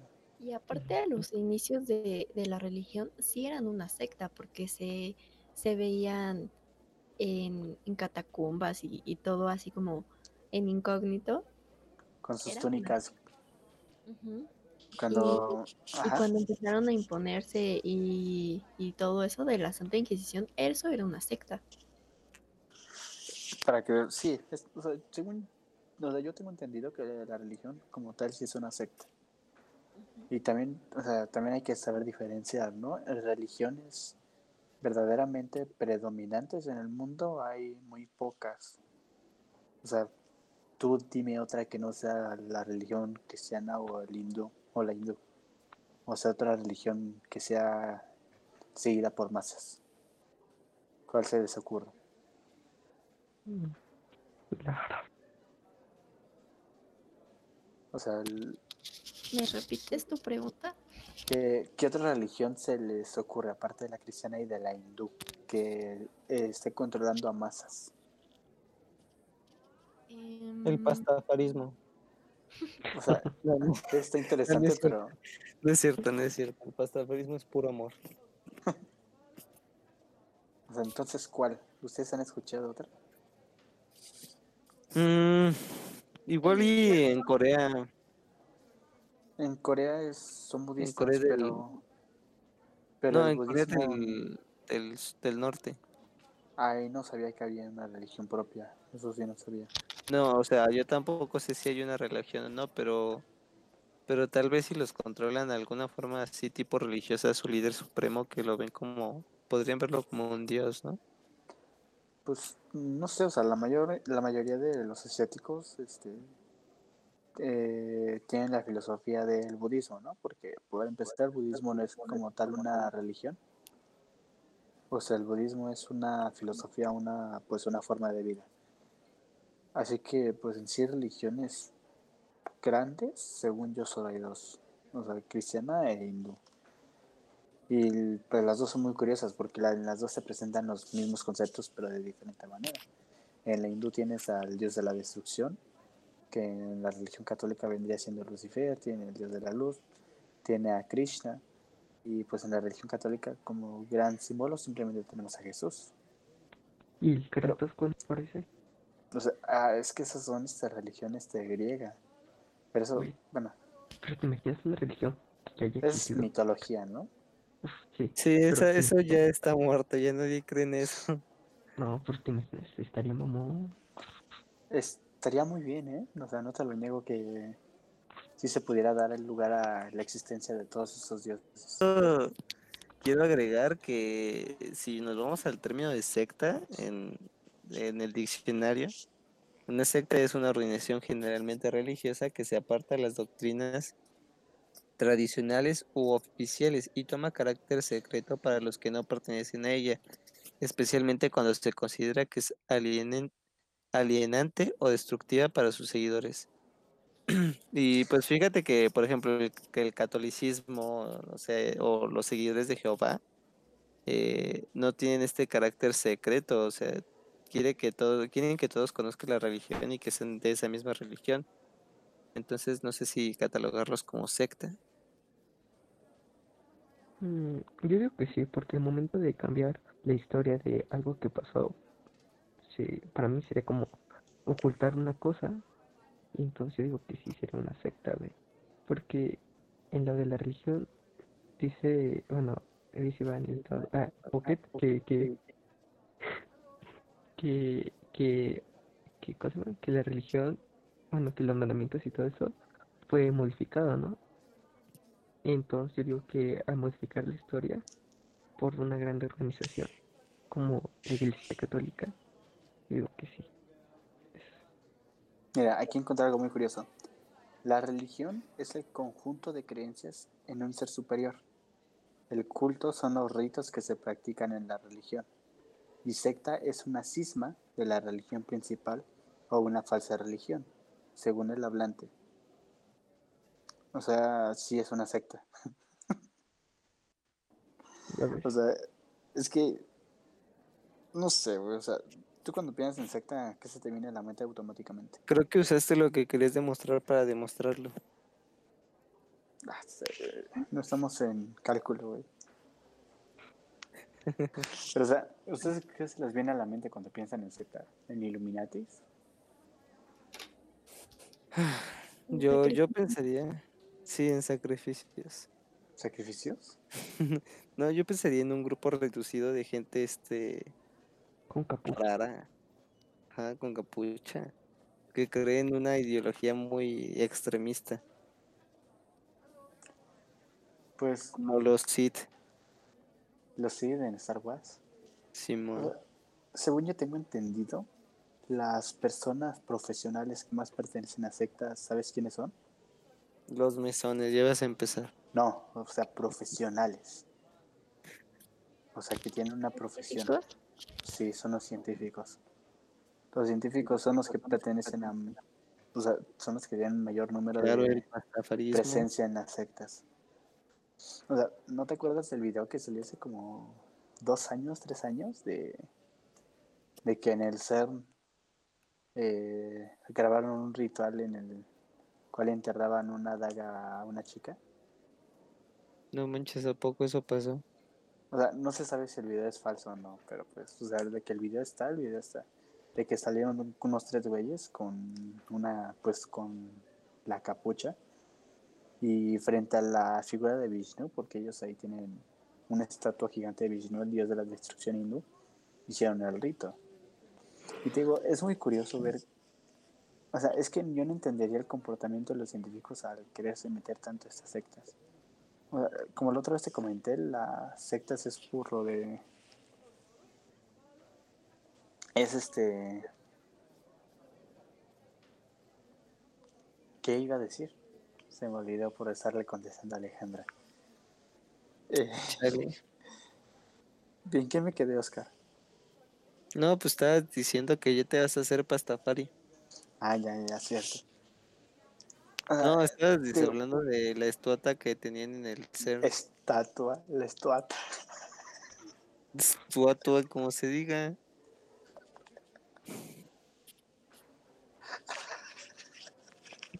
Ahora a poco así dio mucha risa.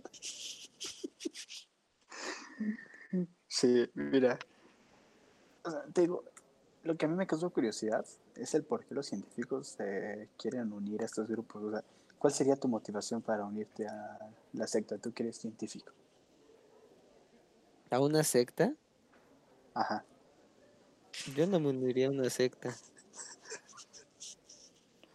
Pero ¿por qué no? Pues.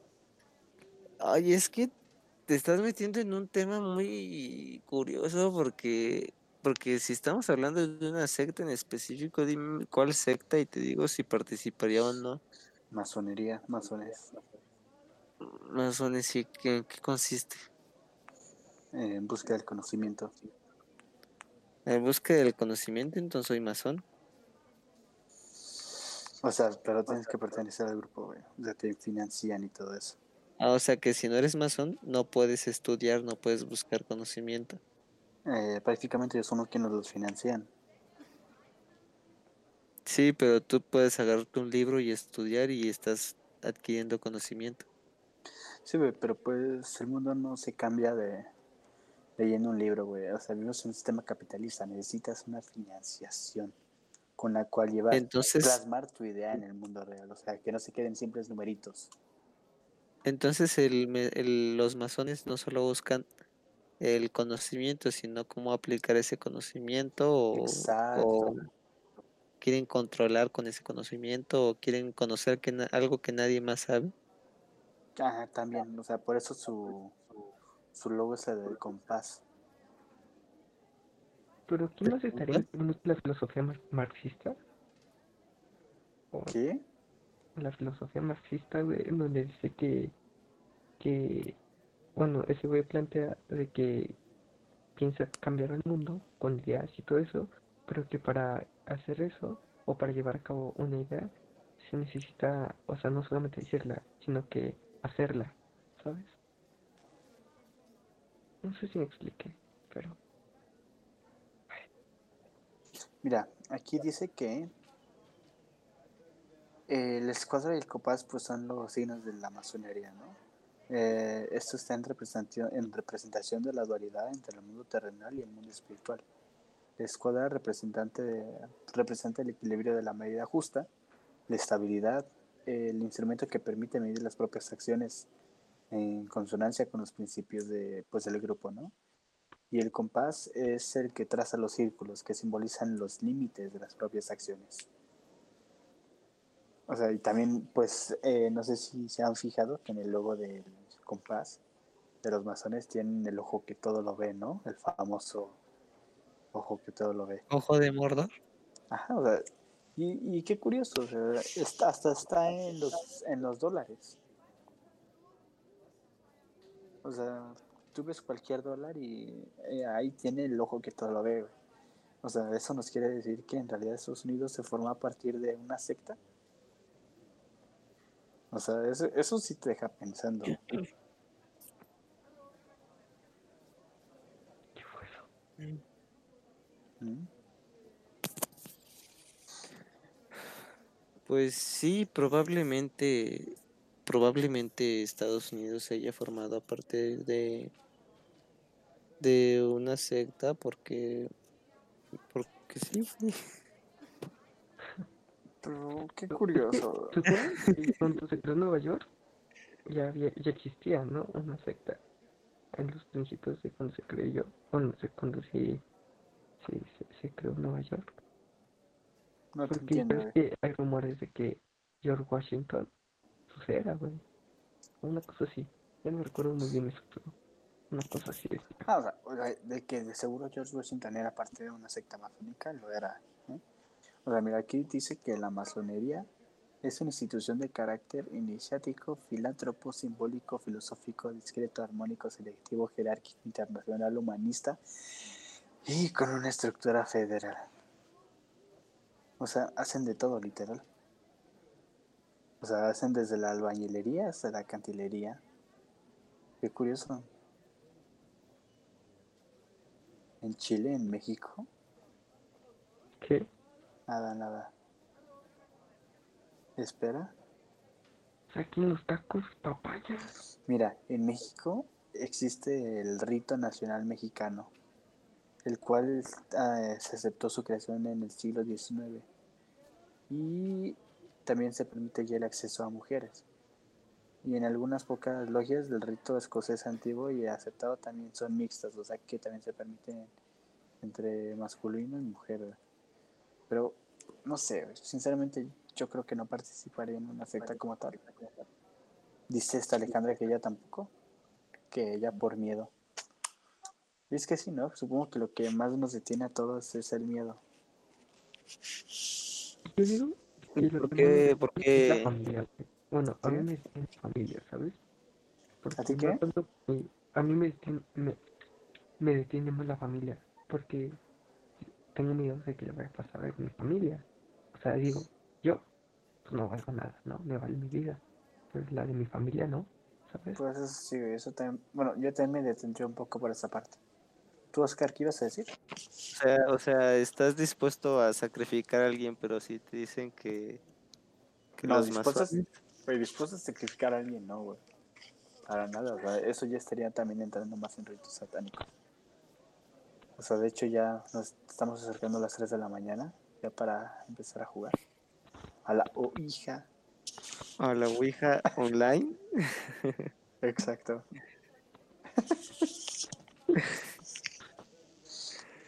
Porque hashtag cuarentena. Pues, ¿qué más se puede hacer, no? Efectivamente. ¿Qué más aparte de jugar la Ouija online? Pues, no sé. ¿Tú sí la jugarías? ¿La Ouija online? Sea, No, o sea, la Ouija en general. Ah, eh, no me llama mucho la atención. En- eh, hubo un tiempo donde sí, sí me llamaba la atención estos juegos. Pero la- verdad me aburrieron ya. ¿Alguna vez Y- llegaste a jugar?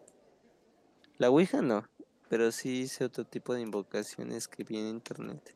Como que, a ver. Como que invocar al demonio cuervo, al Slenderman. Este. De hecho, me acuerdo que vi una invocación de que tenías que escribir, que hacer todas las hojas de, de Slenderman. Pues ya ahí estaba ya todo baboso, ¿no? Haciéndolas. Y ya cuando, cuando iba por la tercera, que empecé, empecé a escuchar un zumbido en mi cabeza, así bien fuerte. Después, como cuando iba con la quinta, más, más, más fuerte. Y ya cuando iba este, empezando la sexta, no, hombre, que, que me duele mucho el- el- por, el, por el zumbido que escuché. Dije, Nel, ya no quiero. Y las. Ah, Ajá. mamá. Pues Y mira, las rompí todas y las quemé. Y, y, y eso fue bien raro, fíjate, porque porque ahora que lo veo en re- eh, ahora que lo pienso, no, no, ya no se me hace como un recuerdo real, pero yo me acuerdo que de la, de las llamas de las hojas salió una, una flor amarilla ok. que estaba este seca. Pero, pero no, a lo mejor fue mi imaginación, porque yo no me acuerdo bien. Pues mira, yo creo que voy a hablar por Kenji, también por mí. O sea, creo que tanto él como yo sí jugaríamos a esa madre. O sea, yo por mera curiosidad. ¿Del Slenderman o de la Ouija? ¿De las dos? O sea, es que a mí en general siempre me ha traído mucho lo paranormal, así que, pues, no sé, eh, siempre he tratado de buscar dichas experiencias. De hecho, pues, como este Kenmol es mi primo, ¿ven? siempre me lo he llevado como a todas ese, ese tipo de experiencias. O sea, una vez, o sea, nos hemos ido a perder en cerros, güey, hemos ido a lugares por la noche, hemos estado en pueblos súper de noche y pues, tristemente nunca ha pasado nada, güey. O sea, una vez también hasta subí a una barranca, bueno, subí a una barranca, tipo barranca montaña, no sé cómo se diga, eh, en la madrugada, güey, pues no, no fue nada extraño, y se, era raro porque se decía que ahí había una cueva de las brujas, y al final pasé por ahí, pero pues no había nada. Pero pues, el caso es de que lo- esos temas siempre me han interesado mucho. Pero a ver, cuéntame, este Sonámbulo, ¿tú qué, qué experiencias paranormales has tenido?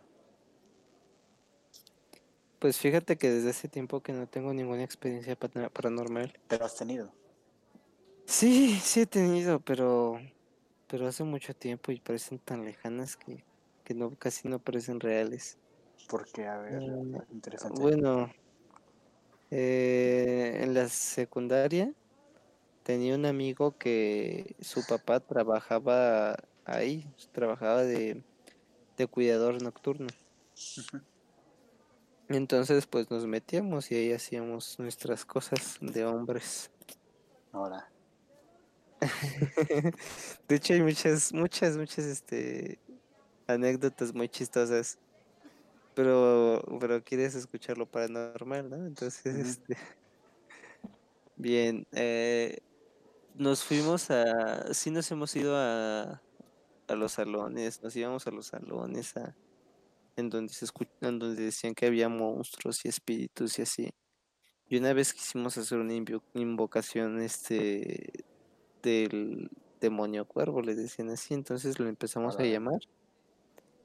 Eh, no, no utilizamos ningún artefacto, nada más este, dijimos, ven aquí, ahí estás, toc toc. Y ya, y, y lo grabé todo y en una parte del video se escucha una voz bien cavernosa, bien terrible. Y este, y todos nos sentíamos como, como que nos sentíamos débiles. También este, nos íbamos a las partes, a la parte de atrás de la parte, la parte más alejada de la escuela y se escuchaban ruidos raros, este, se sentía, uno, uno se sentía débil y, y las cosas se ponían locochonas. O sea, yo la. O sea, yo, yo nunca he tenido como tal, güey. Por más que he querido, nunca he tenido. Pero algo que sí lo puedo considerar como tal fue que. O sea, para empezar, somos científicos, ¿no? Para que nosotros creamos en algo de eso, sí está muy cabrón.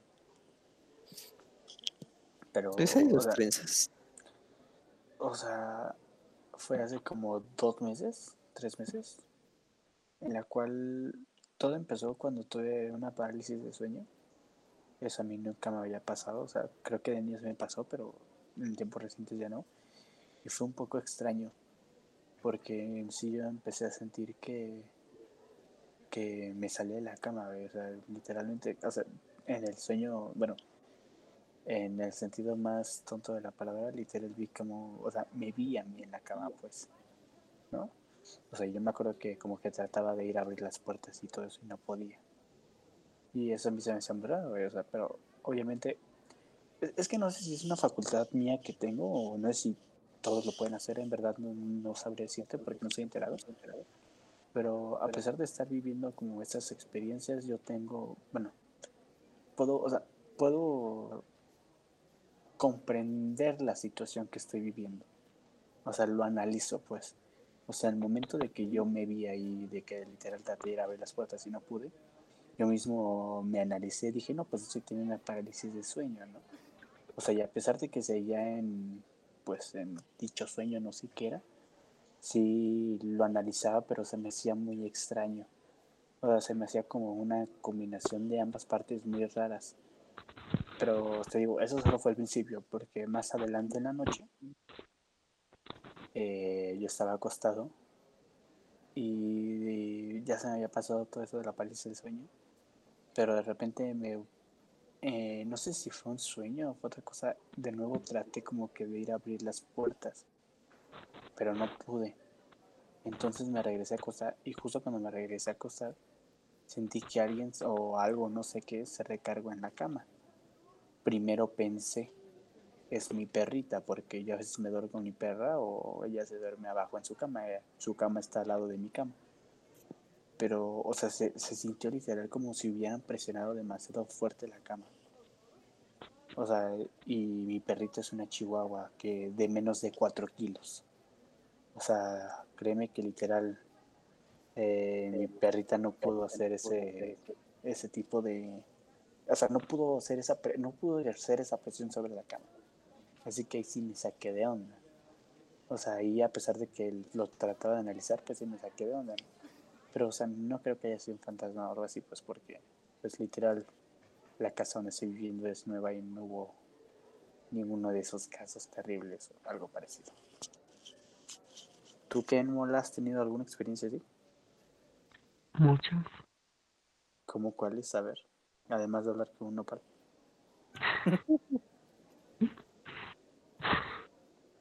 Este. mm, Hablar con el nopal. ay, no. ¿Por qué Oye, nos ¿y qué pasó con No, o sea, cuéntanos, o sea, ¿qué experiencias has tenido? O sea, ¿cuál ha sido la peor o la más relevante que has tenido?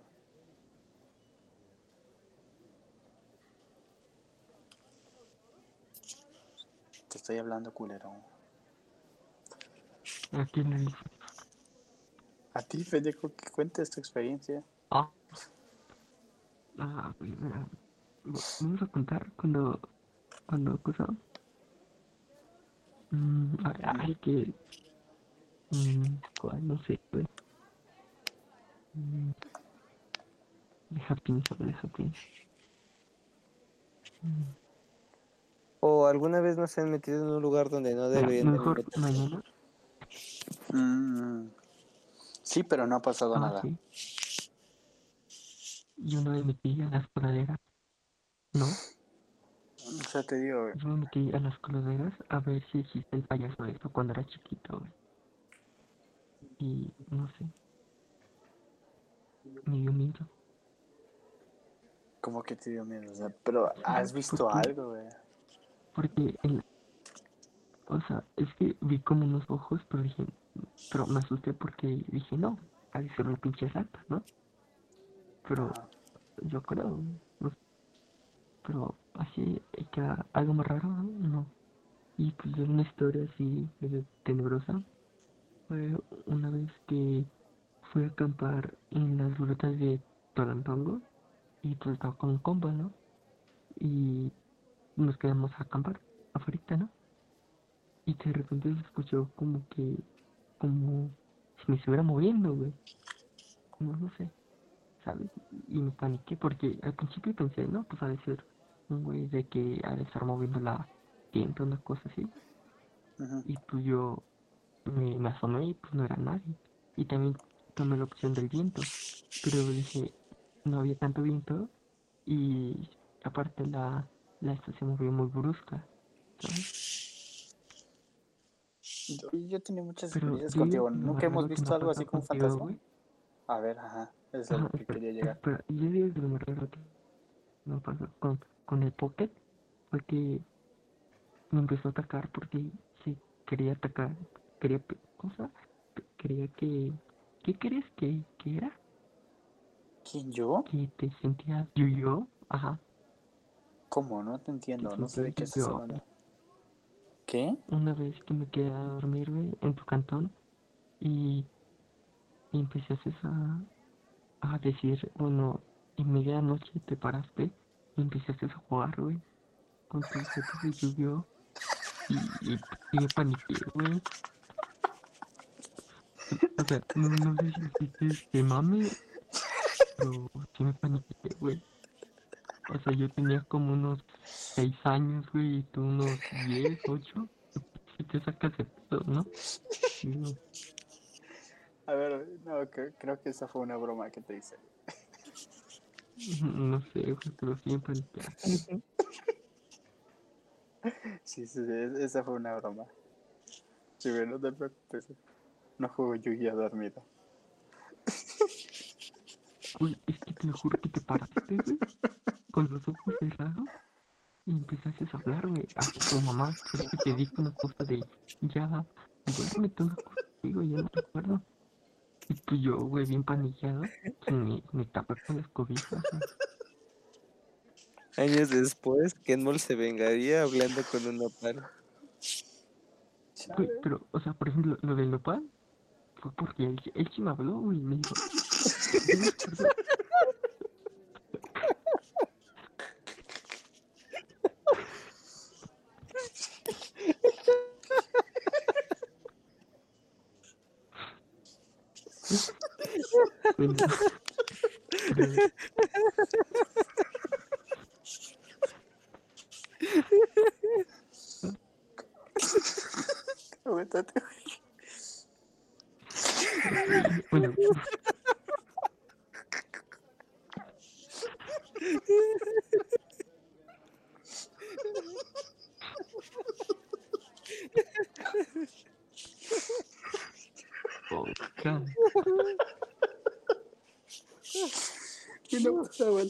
aguántate ya.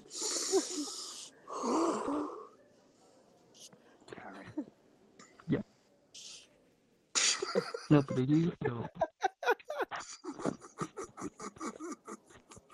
No, pero yo digo que lo más paranormal que- que he visto ah, fue...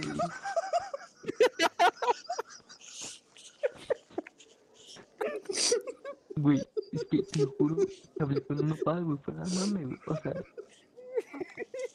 Güey, neta, no te... Güey, hizo, hizo unos cotos, güey, neta que con un papá. Fuera de mame, güey, ya. Ya, Aquí entre compas, güey, neta. yo tengo una curiosidad, yo tengo curiosidad con qué te dijo. ¿Qué te digo ese Sí, recuerdo que, recuerdo que uno se llamaba Juan, güey. Juan. eh, en sí hablé con, con tres, con, con tres nopalitos, güey. Uno que era muy grande, otro que era regular y otro que era como casi una tuna, ¿sabes? Ajá. Ajá. Y ¿Pero qué te dijeron? pues se cuenta que yo, yo estaba aburrido y entonces recuerdo que el pinche güey, estaba ahí y pues me porque siempre güey, cuando me quedo a dormir con ese güey siempre me quita las cobijas, ¿no? Y pues yo me emputé, güey, y pues me paré, ¿no? Y me recargué en la ventana y pues ya no nopal, güey, y pues el nopal me dijo, hola, y yo dije, ay caray, qué pedo, y pues le seguí la plática, güey, y así, pero sí solamente me decía como, oye, ¿qué estás haciendo? Y así, pero es lo único que recuerdo, ¿sabes? O sea, yo me acuerdo que sí me saqué de onda, güey. Ajá, que recuerdo que, Porque que, de- que me dijiste, güey, ya.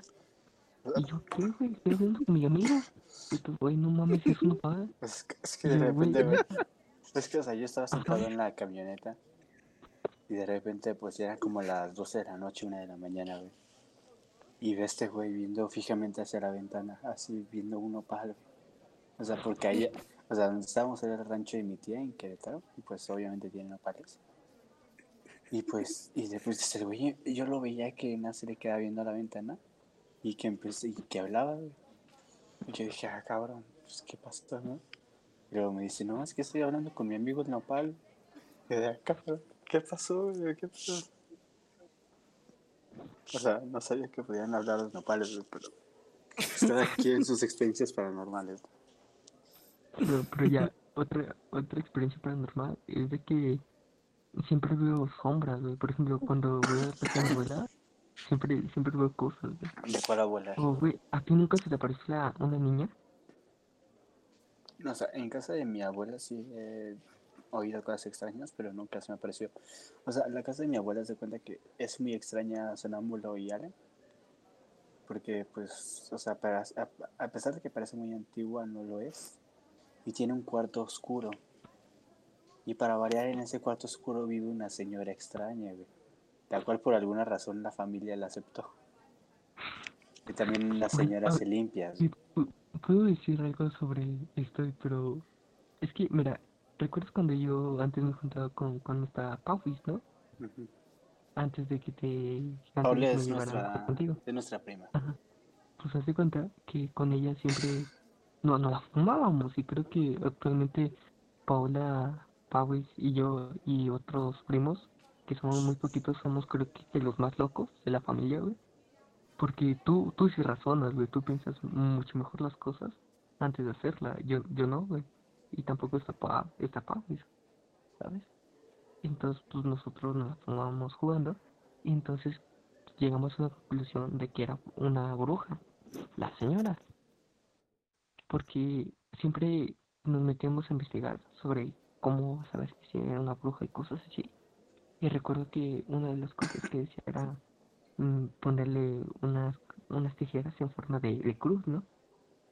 Y entonces nosotros se las pusimos en la puerta, güey. Aquí así, güey. Pero cabe, cabe declarar, ah, bueno, cabe aclarar que, que ella no, no agarró para nada las tijeras, güey. Para nada, para nada. Y, y nunca he visto que haya utilizado unas tijeras, ¿sabes? Entonces, yo digo que, que sí es una bruja, güey. Porque una vez nos metimos a su cuarto y había unas, unas cosas, unas llaves que dijimos, no, pues qué pedo con esas, con esas llaves, ¿no? ¿De dónde son? Y recuerdo que empezamos a ver dónde encajaban las llaves y, y encajaban en, en unas cosas de por allá y tenía como una tipo cosas raras, güey.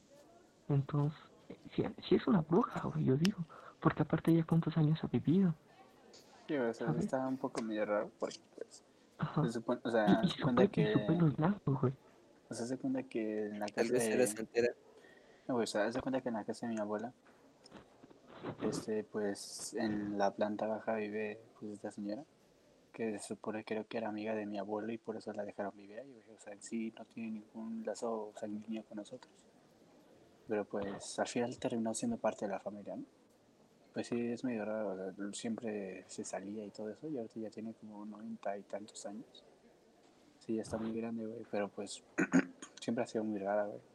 Yo me acuerdo que cuando Kenji era bebé, siempre la veía y lloraba, güey. O sea, yo tenía, yo tengo muchos recuerdos de que siempre que la veía lloraba. Y te digo, güey, curiosamente ella vive en, o sea, su cuarto está en el que llamamos el cuarto oscuro, que es como una bodega, en donde los literal, güey, es un cuarto oscuro. Y su cuarto de ella está aún más oscuro. O sea, y tiene tantas cosas que no puedes ni distinguir, o sea, tiene tantas cosas amontonadas y pues, es muy extraño. Pero pues, ¿qué te digo? Ella, o sea, a nosotros ya se nos hace normal porque hemos convivido con eso pues toda la vida. O sea, yo viví al lado de casa de mi abuela como por 15 años, o sea, me la pasé viviendo al lado de esa señora un buen de tiempo. Pero pues, qué curioso, ¿no? Tal Pues, vez, tal vez es santera. No sé, porque No sé, güey. hablando, hablando de esto, de lo que acabo de decir Esteban, de que cuando era chiquito, y haz de cuenta que siempre cuando entro en una iglesia me siento mal, güey. O sea, siempre pasa algo, por ejemplo, cuando me llevaban a una iglesia de chiquito, aunque lloraba, güey, lloraba intensamente, como no tienes idea, ¿no? Y pues puedes poner, no, pues era chiquito, ¿no? Pues lloraba así, porque pues estaba loco. Pero ya cuando hice mi primera comunión, me, me estaba convulsionando, güey, en la iglesia, ¿no? Literalmente en los videos me estaba convulsionando, me estaba, me estaba poniendo mi cuello y todo eso, y es como que, que, ¿por qué, no? Pero ya saliéndome de la iglesia, es- estaba normal, y era como que, no mames, ¿qué pedo? Eso tiene su explicación científica. A ver. A ver, Sí, bueno, es que las iglesias, por porque así son en las iglesias, porque así les gusta, así es la religión, eh, tienen siempre las ventanas cerradas, tienen, tienen, el ambiente es muy cerrado, muy, muy cerrado, y aparte pues ahí prenden sus velas, prenden su incienso, incienso, y, y bueno, la verdad es que el ambiente dentro de una iglesia sí está cañón, sí está pesado por, por eso mismo, porque prenden las velas eh, y es muy cerrado, casi no entra oxígeno por eso mismo, y el que entra eh, se lo chupan Pero- entre toda la cantidad de gente que hay ahí y las velas que prenden. pero literalmente, es que no sé cómo explicártelo, pero me moví de una forma muy extraña, ¿sabes? Incluso en los videos, y yo no recuerdo eso, movía mis labios, no sé estaba diciendo, pero como si estuviera maldi- maldiciendo, maldiciendo. estabas haciendo algo, el güey, jutsu ¿sabes? clones de sombra, güey. Sí. sí. invocación. Igual y eso- ¿eh? Igual y eso ya también entra en la parte psicológica, porque entras a la iglesia y tienes un desbalance de oxígeno, no, no, no tomas el suficiente oxígeno que necesitas y se te baja la cabeza, entonces piensas que es por alguna ente maligno y, y dices no, y, y a lo mejor y es, también eso influye tu subconsciente. Eh, a mí también me pasaba que me mareaba mucho en las iglesias cuando estaba chiquito, cuando eh, cuando este a cuando cuantos años. Pues yo creo que lo seguí haciendo como hasta los 15, 16 a lo mejor. ¿Sigues yendo de iglesia? Todavía voy a la iglesia de vez en cuando con mi novia. Por, por mi novia voy. y, Ok. pero las iglesias que he ido ahorita, eh, esas iglesias no son muy normales en el sentido de que sí abren las ventanas. Entonces no me marea mucho. Pero igual y, y si voy a una iglesia que está por aquí, por mi colonia, donde las ventanas las tienen bien cerradotas siempre, también me mareo. Ok. Bueno, otra cosa. Ah, también cabe aclarar. ¿Ustedes creen en los duendes? Porque yo sí creo ¿Los qué? en los duendes. Ah, no sé, solo sé que tu padre coleccionaba esas madres. Ajá. Por ejemplo, los duendes de mi papá A ver, eso se son, pone eran- interesante. son muy celosos, güey. Y ¿Son muy cuando yo nací, son muy celosos. Y cuando yo nací, este, me, me querían matar, güey. Me, siempre me rasguñaban, o me, incluso una vez me pusieron agujas, güey, en la, en la cuna, ¿sabes? O sea, que era. No manches. Y hasta que cuando era chiquito, cuando era chiquito, le dije, hablé con sus de y les dije, oigan, ¿qué pedo, no? Pues, ¿por qué me hacen eso? ¿Yo qué les hice? Y pues, sin querer queriendo, con moví, moví, sin querer queriendo, moví el mueble y se me cayó un duende, güey, y lo rompí. Y dije, verga, güey, ya me va a matar, ¿no? Y eso fue como a los 12 años, ¿no? Y pues dicho y de- hecho, ¿no? Al día siguiente tenía unos rasguños bien feos en, en mi espalda y en mi pecho. Incluso en mis piernas, ¿no? Pero siento que mis piernas, pues sería lo más normal, ¿no? Porque puedes poner, no, pues me rasguñé con las manos, pero pues no, güey. O sea, amanecí con rasguños feos. Y, y dijeras, no, pues yo me rasguñé, pero, pero eran rasguños muy feos, aparte de que yo tenía una pijama, ¿no? Que era de cuello completo. Entonces, ni la pex me lo podía rasguñar yo solo, ¿sabes? Pues como que un fenómeno muy extraño, ¿no? O sea, yo también he escuchado como que varias historias de que esas madres sí... O sea, de que te dan cosas por algo a cambio, pero te digo, es, eso sí no creo tanto. Pero mira, no desmiento nada, o sea, no soy yo quien para juzgar. Pero Yo- yo- pues, O sea, no y, sé, güey. ya, se- y, ya, y ya cuando se calmó todo este asunto, fue porque le dije, oigan, ya neta, perdónenme, hay que llevarnos la paz. Y les ofrecí un chocolate y un vaso de tequila que tenía por ahí, ¿sabes? Entonces, Ujú. ¿sabes? Pasó eso. O sea, ¿Funcionó? ¿mandé? ¿Funcionó? ¿Qué? Sí, bueno, dice que sí funcionó. Ah, ah, ya, sí. Y ya luego pasó otros asuntos con mi mamá. Y pues ya, ¿no? Otra vez siempre se enojaron. Y los tuvimos que guardar en una caja y, y esconderlo, ¿sabes? Aunque lo más seguro es de que están súper enojados. Pero, pues, ¿qué se hace, no? Ah, o sea, los terminaron escondiendo, güey. Ajá, güey. Yo me acuerdo que cuando iba a tu era- casa, todos los veía ahí en el estudio de tu papá, güey. ahí. Ajá. Pero, pues, como no eran muy inquietos y todo eso, eran muy celosos. Y, o sea, conmigo se la llevaron ya a la paz, ¿no? Pero con mi mamá todavía no. Y cuando nació mi hermana, hicieron lo mismo que, que me hicieron a mí. La rasguñaron y todo eso. Y fue como que, oigan, pues ya, ¿no? Hasta mi papá dijo, pues, habló con ellos y dijo, no, pues, no se pasen. Y Habló lo- con ellos, a la verga. neta, güey. Y yo, yo Al menos eran nopales. no, güey, neta. O, o, güey, también en la, en la casa de mi abuelo, de allá de la parte de la familia de mi, de mi, cosa, de mi mamá, hay una barranca, literalmente una barranca donde mucha gente tira la basura y todo eso. Y pues ahí siempre se ve una pinche mujer, güey. Una vez sí me colí bien cabrón. Neta, güey. Y, y pues ya, creo que ya conté mucho.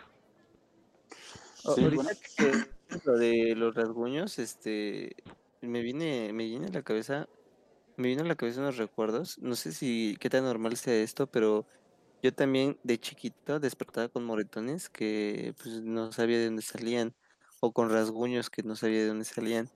Y este, y yo me pregunto si este, si será normal en, en los chiquitos, porque porque igual ya es porque la piel es sensible y por cualquier golpecito que te hagas en el día se te hace un hematoma al día siguiente. Pero el vato Eh, tenía ya 12 en- años, güey. No creo, porque yo desde cuando era muy chiquito era, me valía más de todo y ¿quién puso música? Está Alejandra que está escuchando unos corridos bien alterados de esas horas. Perdón. Por. Es que bueno, o sea, yo, yo digo que no, en mi caso no sería porque yo desde chiquito siempre he estado muy loco y me ha gustado aventarme o colgarme de cosas muy, de, de cosas muy altas. Una vez me clavé un clavo, güey, entonces, Ah, qué pendejo, sí me acuerdo. entonces, y no se me hizo tan fuerte, ¿sabes? Entonces yo digo que no, no me, no me puede haber pasado eso, ¿por qué no? O ¿Qué? sea, an- ¿Con quién porque- hablas, sonámbulo? ¿Apareció un ente en tu cuarto acaso? Sí, estoy hablando con un ente maligno. Me pregunto cuánto es 95 por 29. Así que dejen concentrarme. Pero bueno, creo que ya hablamos de muchos temas por hoy. Ya ese podcast lo estamos grabando en la madrugada. Ahorita ya son las 2.35 de la madrugada. Y creo que ya duró lo suficiente. Así que, pues creo que tocamos temas muy interesantes y muy variados. Empezamos como una típica plática de la cuarentena y terminamos, te- terminamos contando experiencias paranormales. Mm, es un giro muy extraño, ¿no? Qué raros somos. Sí. Pero bueno, eh, pues este ha sido el... Pues bueno, este... Pues bueno... Pues bueno. ah, qué Pues la verga. 1850 menos 95.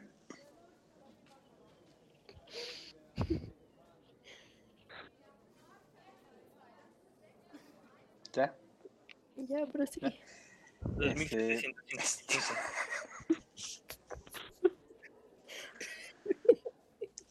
Ya. Bueno, amigo, bueno, pues este ha sido el primer podcast de Macoribe. Espero que les haya gustado, les haya entretenido. Y Lo hayan pues, disfrutado. exacto. Y pues no me queda nada más que agradecerle a Alejandra. que se unan al pastafarismo. Qué pendejo. Bueno, no me queda más que agradecer a. Alejandra, eh, a Oscar, a Sonam- que es Sonámbulo, a este que, que es Kenmo. Pues muchas gracias y hasta luego.